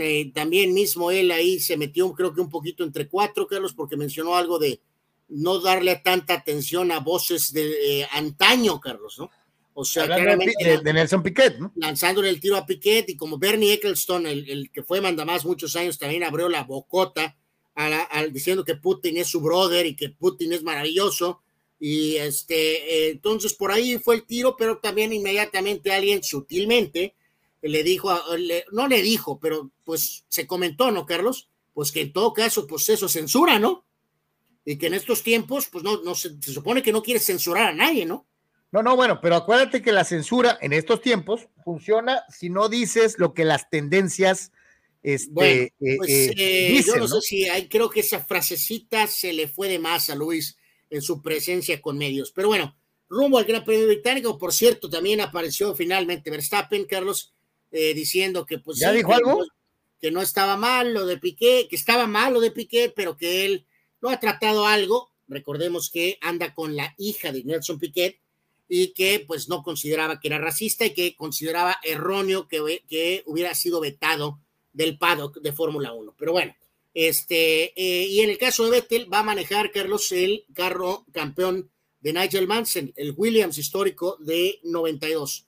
Eh, curiosamente, Mansell usaba el número 5 en ese campeonato. Vettel siempre ha usado ese número, vamos, es su principal número y va a manejar ese auto en particular, ¿no? Así que esas eh, situaciones siempre llaman mucho la atención. Son carros esos que recordamos nosotros, son icónicos, o sea, los, los carros, los McLaren de, años antes esos y esos Williams, pues son los carros más dominantes de una época que marcó. Así que estará rindiendo tributo a Mansell manejando su auto. Mansell, el león británico, el campeón del mundo, muy seriecito, con cara de mameluco, pero era buenísimo. Tremendo, tremendo piloto. Muy bueno, muy, muy bueno. El le costó, le costó, pero, pero nunca dejó de luchar hasta que se puso en la posición correcta para lograr su campeonato del mundo. Cuando le llegó finalmente el mejor carro, pues se acabó con todo el mundo, ¿no? Nunca nos podemos alejar de que necesariamente se asocia a jugadores profesionales en los Estados Unidos con problema ya sea de consumo de drogas o de violencia doméstica. Por desgracia, esto es el pan nuestro de cada día. Es rara la semana en donde no sale una nota de estas características, ¿no?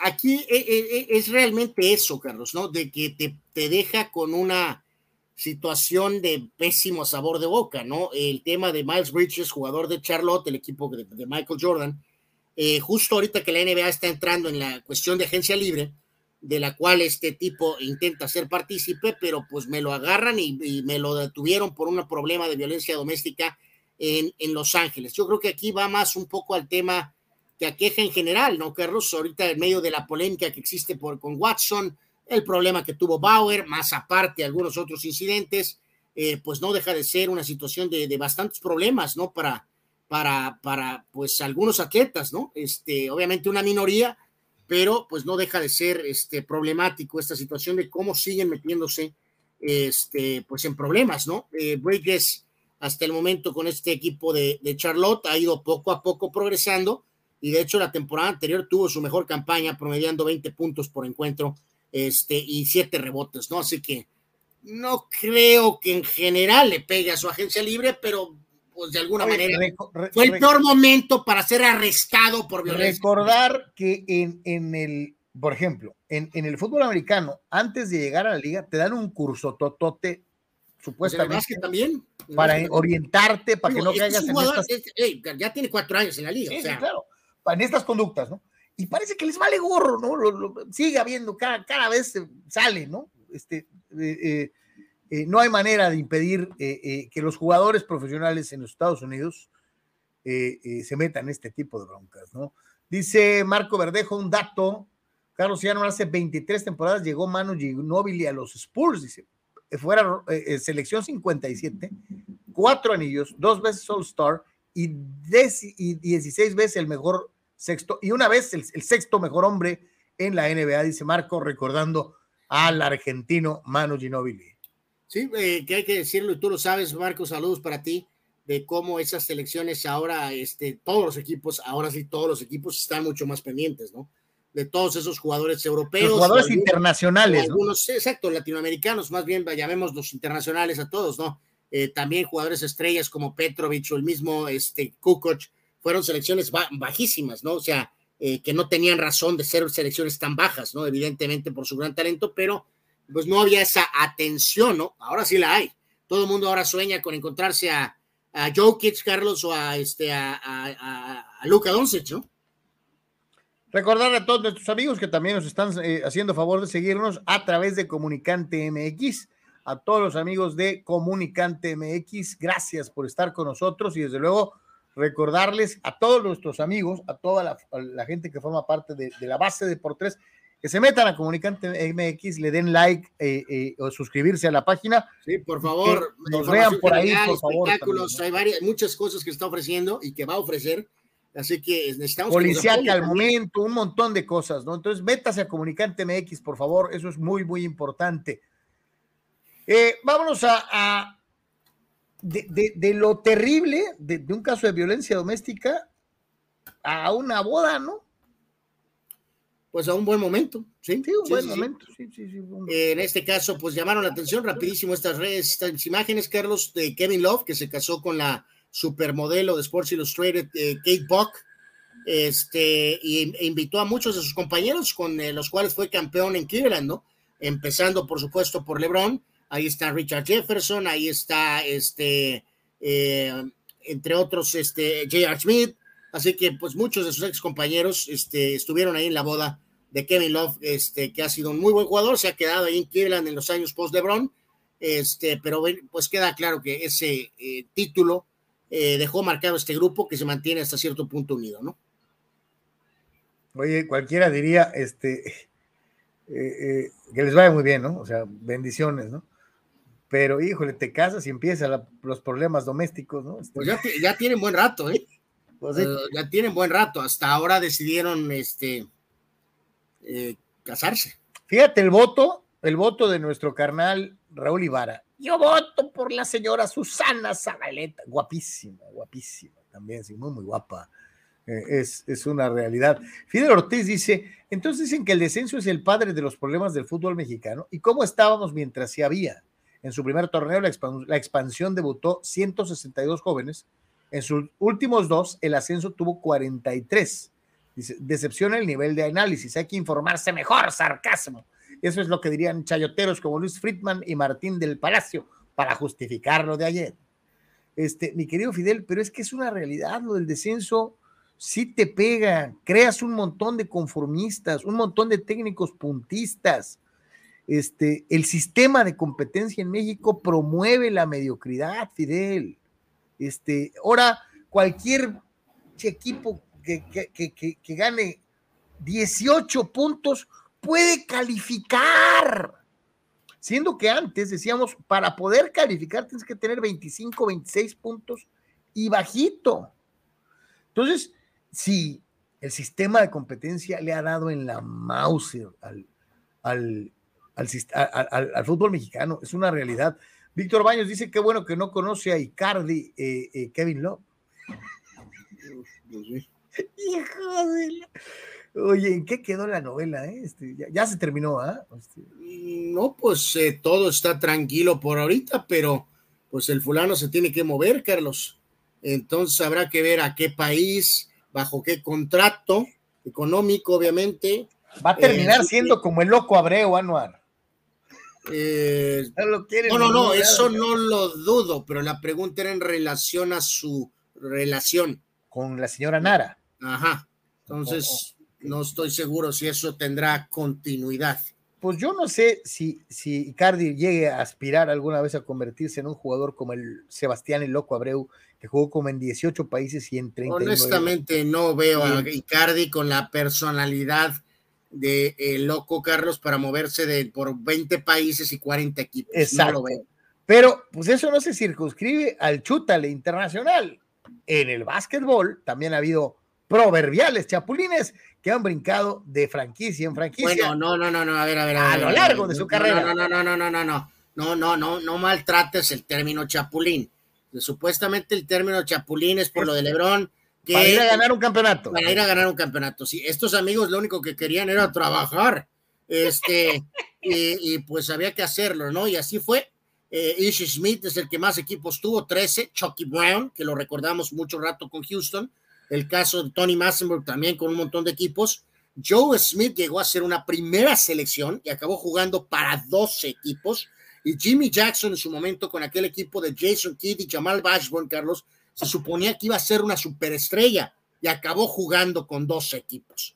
Entonces, eh, pues va de los dos lados, ¿no? Es malo que juegues en tantos equipos porque algo te dice eso, pero al mismo tiempo, pues si te siguen contratando, pues también algo te ha de decir eso, ¿no? Bueno, es lo que te iba a decir, es que a lo mejor hay muchos jugadores que no les alcanza para ser cinco titular, ni mucho menos un six-man, pero que sí eh, te ajusta tu nivel. para completar un roster. Pues. Para completar un roster y que tus características de juego te permitan ser tomado en cuenta como complemento, ¿no?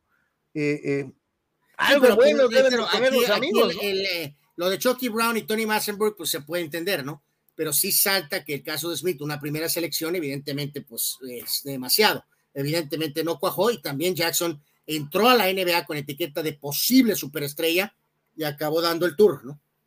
Eh, acabó dando el, este, sí, sí, sí, así pasa cuando sucede, este, a veces uno no quisiera caer en eso. Le recordamos www.patreon.com diagonal de por tres. Métase a Patreon, apóyenos. Eh, eh, su apoyo es importantísimo. De la misma manera, para todos los amigos, les recordamos que nuestra casa en el mundo digital es www.deportres.com. Todas las noticias al momento están en www.deportres.com. Ah, visítenos, es nuestro portal oficial. Nos dará mucho gusto eh, que se dé una vueltecita por ahí en eh, más situaciones de eh, eh, lo que es precisamente el deporte en los Estados Unidos. Híjole, y si hace ratito ya traíamos una alegata en relación a los famosos dieces en el Chútale, ayer les presentamos una, una lista, ayer o antier, de los, del jugador que define a una franquicia siendo defensivo. Este no lo compartió el buen Abraham, Carlos. Pero La de hoy. Lo que, importa es que creo que este gráfico está un poquito, creo que más aterrizado. ¿Está más aterrizado? Creo, creo. A eh, ver, este, a ver, vamos, vamos, a, vamos a ver. Vamos a ver la, la lista. Jugadores que definen franquicias. ahí les va. Larry Fitzgerald es el mejor cardenal que hayas visto en tu vida. Sí. Probablemente sí te la compro. Julio Jones, ídolo del Tony, eh, eh, es el mejor halcón de Atlanta que hayas visto. Yo te diría que no. Por supuesto que no. Halcón de Atlanta ha sido Dion Sanders. obviamente, por supuesto que no. Julio Jones es ridículo. El mejor Raven es indiscutible si es Ray Lewis. Eh, sí. El mejor Bill de Buffalo, con el debido respeto para el señor Bruce Smith, se llama O.J. Simpson, aunque les arda. Eh, yo no podría votar que sí a lo de Bruce Smith. Yo no. Aquí no hay discusión. Sí es Steve Smith eh, con las Panteras de Carolina. Puede ser que sí, puede ser que sí. Aquí, con todo y que hay enormes nombres sagrados, creo que es indiscutible. Sweetness. Walter Payton es el mejor oso de Chicago de la historia. De acuerdo. Con los Bengalíes de Cincinnati, también concuerdo. Anthony Muñoz, un jugador ofen liniero ofensivo, un liniero, es el mejor bengalí de la historia, sí. Eh, no estoy al 100, pero podría votar que sí. El mejor café de Cleveland de todos los tiempos se llama Jim Brown, sí. Pues el único, sí. El mejor vaquero de Dallas de la historia. Esto, es ridículo. Es Emmett Smith. Mis polainas son azules. No, señor.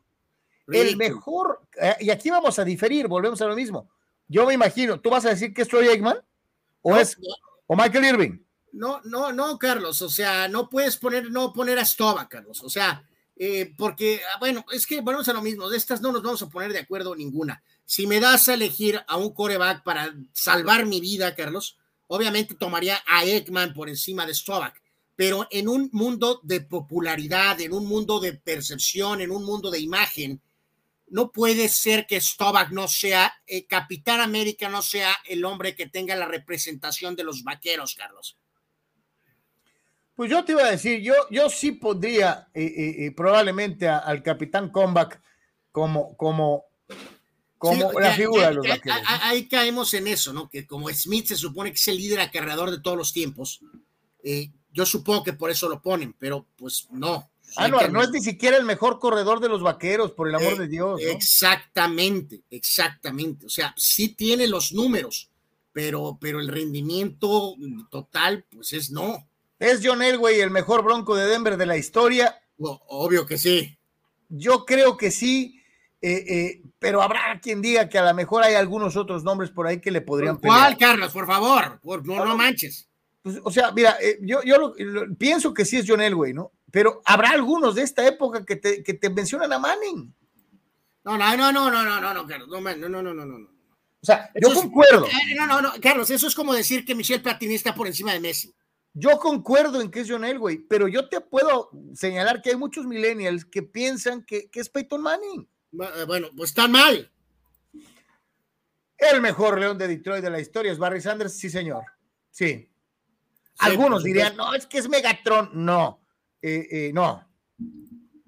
Obviamente no. Esto es una blasfemia, es una mentada de madre. Eh, Aaron Rodgers, el mejor Green Bay Packer de la historia. No, es mejor Paul Hornuk, es mejor Paul Hornuk, es mejor Brett Favre, es mejor. digo, carajo, Aaron Rodgers no es el mejor Packer de la historia. Es mejor Mark Absolutamente, por supuesto, ridículo. No puede ser Aaron Rodgers. El mejor tejano, JJ Watt, sí, Sí. ¿El mejor Colt, Peyton Manning? Sí. Obviamente sí. ¿El mejor Jaguar de Jacksonville, Fred Taylor? bueno, ah. Jacksonville, Jacksonville Sox, ¿no? Ah, pues, este, pues, vamos a suponer que sí. El mejor jefe de Kansas City de todos los tiempos se llama Tony González. sí. Sí. Sí. Absolutamente no. ¿A quién pones? Len Dawson. Ah, ganar un Super Bowl vale la pena. Sí. O Puede si me apuras, o si me apuras, Patty Mahomes. También puede ser. Eh, este también, con el respeto y el cariño que le tengo a Marcus Allen, no es el mejor Raider de todos los tiempos. De hecho, ¿sabes quién es el mejor Raider, Carlos? Al Davis. Sí, señor. y, digo, algunos dirán es que no vale el dueño. Aún así, entonces yo te diría, y te tendría que mencionar a nombres como Jack Tatum, eh, eh, te tendría que mencionar a Ken Stabler, eh, te tendría que mencionar a Jim Plunkett, en, fin, con todo el respeto que le tengo a Marcus Allen, probablemente como uno de los corredores, de mis corredores favoritos de todos los tiempos. ¿Es la Damian Tomlinson el mejor Charger de la historia? No, es Junior Seau. Estoy de acuerdo, es Junior Seau. El mejor Ram es Aaron Donald. Eso es ridículo. Y, aquí nos pone Juan Antonio Carlos. Eh, no debería de ser Dickerson o Kurt Warner o Marshall Fox, por supuesto. Desde luego. No, no, no. Aaron Donald es un increíble jugador, amigos, pero es, es beneficiado por la, por la prensa actual, como es, pasa con Rodgers o pasó en su momento con Brett Favre, Brett Favre, Brett Favre. Aaron Donald lo hacen ver, Carlos, como si fuera Lawrence Taylor y Reggie White juntos, Carlos. O sea, ya se volaron la barda con Aaron Donald, Carlos. Y yo te diría que es Marshall Falk, ¿eh? Yo diría, por supuesto, Eric Dickerson. En eh, los Delfines de Miami ponen al señor Dan Marino. Obviamente sí. Probablemente sí.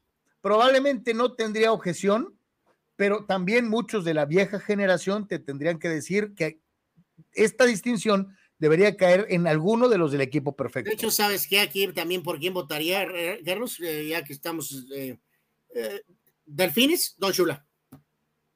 El coach. El mejor vikingo de Minnesota de todos los tiempos es Randy Moss. Podría ser, aunque algunos pondrían a Frank Tarkenton. no tengo mucho problema con Randy Moss. ok, sí. En los Patriotas de Inglaterra es indiscutible. Bueno, a menos que votes por Andre Tippett, Carlos. Eh, no. ¿El mejor santo de Nueva Orleans de todos los tiempos es Drew Brees? Sí. Obvio, por supuesto que sí. ¿El mejor gigante de Nueva York de la historia se llama Lawrence Taylor? Sí. Obvio, sí. ¿El mejor jet de Nueva York es Broadway Joe Namath? Sí. Absolutamente sí. ¿El ministro de la Defensa es el mejor águila de Filadelfia de todos los tiempos? Sí. Y pondría en segundo lugar a Harold Carmichael, el receptor. Ni siquiera había que mencionar a Harold Carmichael. Obviamente es Reggie White, sí. ¿El mejor Steeler de todos los tiempos es Minjo Green? Probablemente sí. Ah, no manches, ¿cómo que probablemente, Carlos? Nos hemos desmadrado cuatro programas volteándonos de cabeza diciendo que no le dan el lugar a Minjo Green y ahora viene una lista que tiene una dosis de sanidad, de una dosis de, de, de, cordura y contestas que es probablemente, Carlos. Es que yo lo que te digo, creo que de oro? creo que es el nombre en automático, pero son tantos Hall of Famers que, híjole, ahí sí es cuestión de. Carlos, la pregunta es: ¿está en la lista Min Joe Green? ¿Es sí, o no?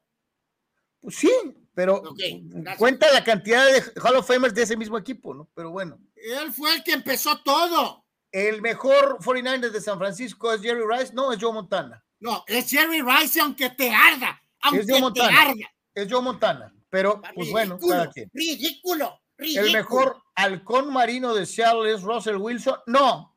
Eh, de Steve Largent. Para mí es Steve Largent también. El mejor bucanero de Tampa Bay es Derrick Brooks. No, muy probablemente yo pondría a Ricky Bell o a Leroy Selmon. Ahí va Carlos Setentero. Carlos Setentero. O a Leroy Selmon, que es uno de los grandes linebackers de todos los tiempos. No, por supuesto que es Derrick Brooks. El mejor titán de Tennessee es Warren Moon.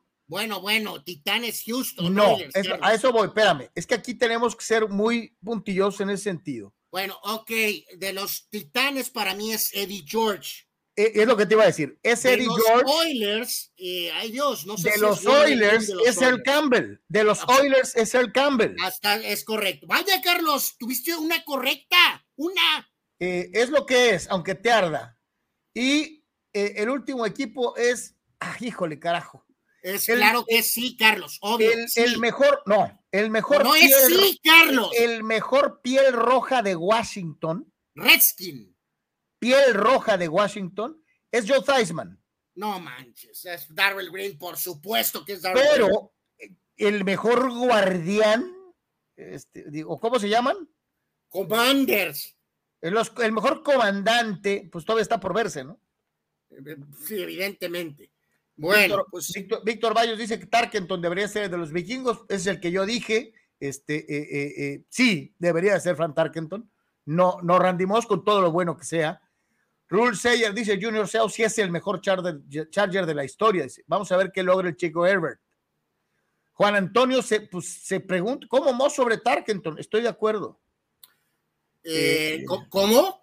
Eh, Randy Moss es probablemente top 5 en la posición de receptor en la historia, Carlos. Y si bien Tarkenton llegó a varios Super Bowls, si lo analizas de manera individual, él no es uno de los mejores de todos los tiempos, ¿no? No está en ese top 5, 10, 15. Fue, fue el primer gran scrambler que le cambió la cara al juego, Anwar. No me gustan los su forma de jugar eh, eh, es siendo blanco el primer coreback corredor junto con Stovak de la historia. Excelente jugador Tarkenton, creo que Randy Moss es de otro, de otro talento, de otro nivel. Eh, no estoy de acuerdo contigo, pero pues te, entiendo por ser casi millennial, pero bueno.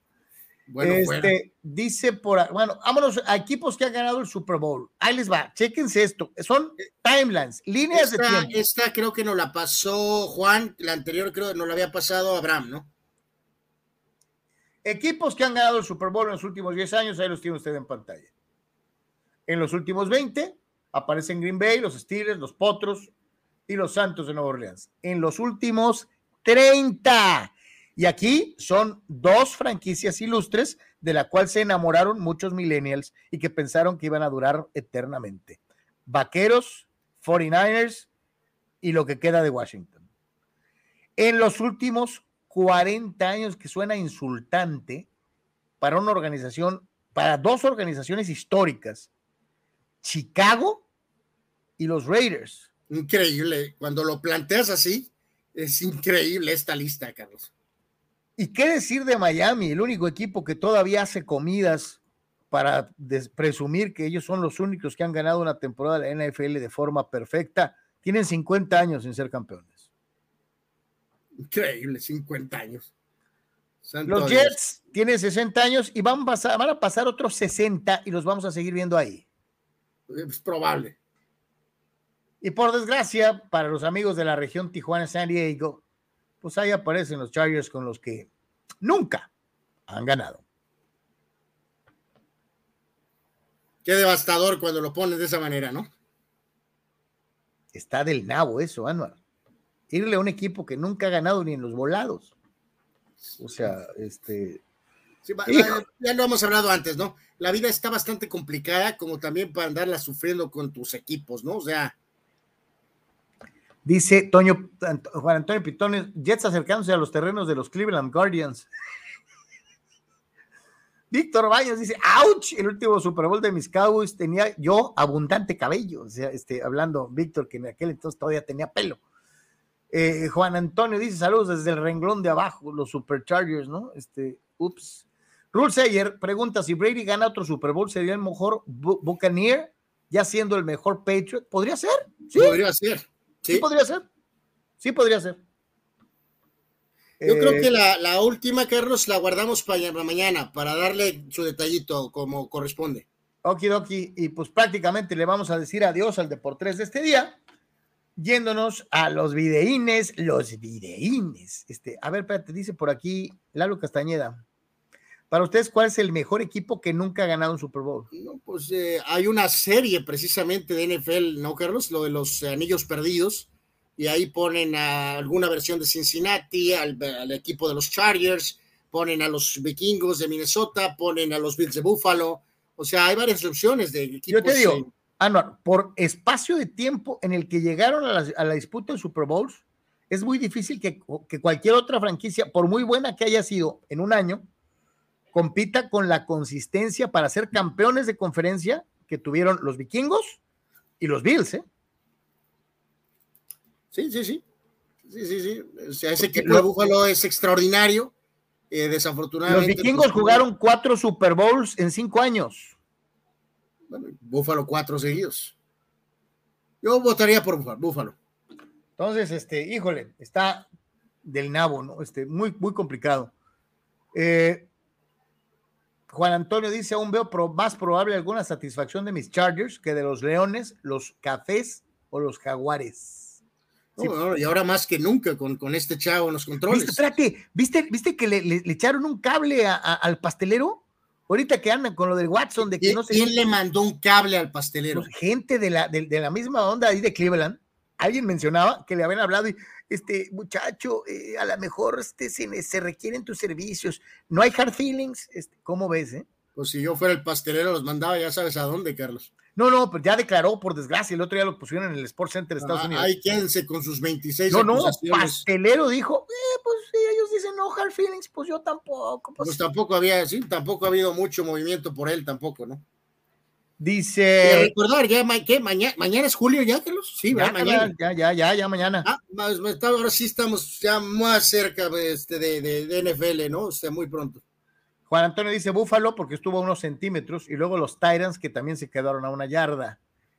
Eh, Fidel Ortiz, Gerardo Torrado es uno de los peores canteranos salidos de Pumas, ya que como jugador y directivo es un pecho frío perdedor, una vergüenza junto a Leo Cuellar.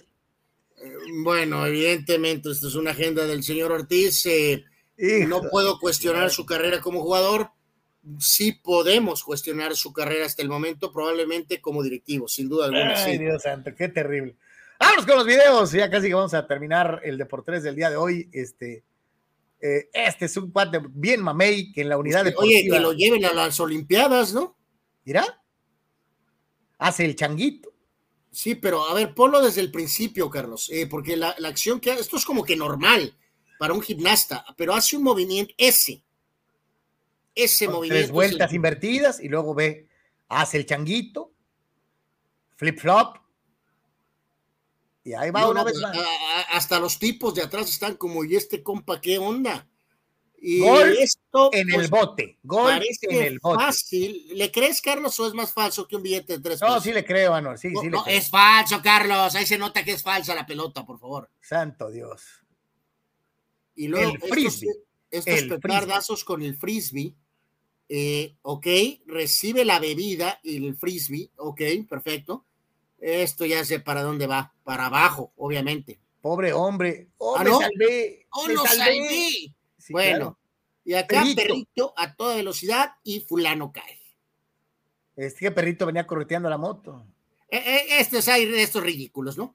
Que están enlazados con su eh, green screen, Carlos. Y le están poniendo una madrina, ¿va? Pues de hecho ni le pegan, ¿verdad? Pero bueno. Petardazo. En fin. Lo que es lo Hacer clics, ¿no? Sí, generar likes, cabrón. Quiero que te pongas tu laptop, este. yo, te digo algo, yo, conozco a alguien en cierta compañía que nos hubiera dicho, hagan algo innovador como eso. Como eso, exactamente. Sí, sí, Bueno, saludos. Este, ya nos vamos, carnal. Ya, ya es hora de irnos a cagajo. Cuídense con lo del COVID, cuídense, cuídense, cuídense, por favor, es muy importante. Este, eh, por, por favor. Este, y recordarles, tenemos Jote por tres en la tarde. Este, si Dios quiere, a lo mejor y se acomodan las cosas, vamos a hacer algo especial también en la tarde, sí, para que estén pendientes de tele. Ojalá que sí. esperemos que sí. Este, y ahí estaremos en, contacto. Eh, a todos, muchísimas gracias. A los amigos de Comunicante MX. a ah, todos. Eh, nada más, última, Carlos. Este, eh, ¿te acuerdas que en algo de lo del básquet mencioné? Pues este amigo que estaba en Dallas eh, buen jugador, ¿no? Pero bueno, pues va a agarrar eh, Jalen Bronson en este inicio de agencia libre, cuatro añitos, 110 millones de dólares y va a los Knicks. ¿Por qué no, ¿por qué no fuiste basquetbolista para que me sacaras pues de pobre? pues ya sé, pero eh, obviamente esto no va a funcionar, Carlos. Va a los Knicks como Salvador, es un buen jugador, pero cargar a los Knicks es ya otra, es otra, otra dinámica, ¿no? Y aquí rapidísimo nada más menciono eh, un segundito, un segundito. Uh, eh, eh, hoy, hoy, hoy es también aniversario, nos dice TJ Nerif del gol de Michael Owen ante Argentina, ¿te acuerdas? Cuando se llevó a todos los jugadores. Sí, sí, sí, sí. Y agregar, Carlos, que se ratificó el día de hoy que el mentado Holiday Bowl va el día 28 de diciembre, ¿no? ¿Te acuerdas que no se llevó a cabo? ¿El Día de los Inocentes? Bueno, pues no es Día de los Inocentes, es, es, la verdad, pero sí, diciembre 28, en Petco, eh, recordemos que la versión pasada, ¿te acuerdas? No se jugó porque le cayó el COVID. Este, hoy se, reafirma que va, ¿no? Se acabó medio año. Eh, eh, sí, sí. Yep. Gracias a todos. Si Dios quiere, nos vemos el día de mañana.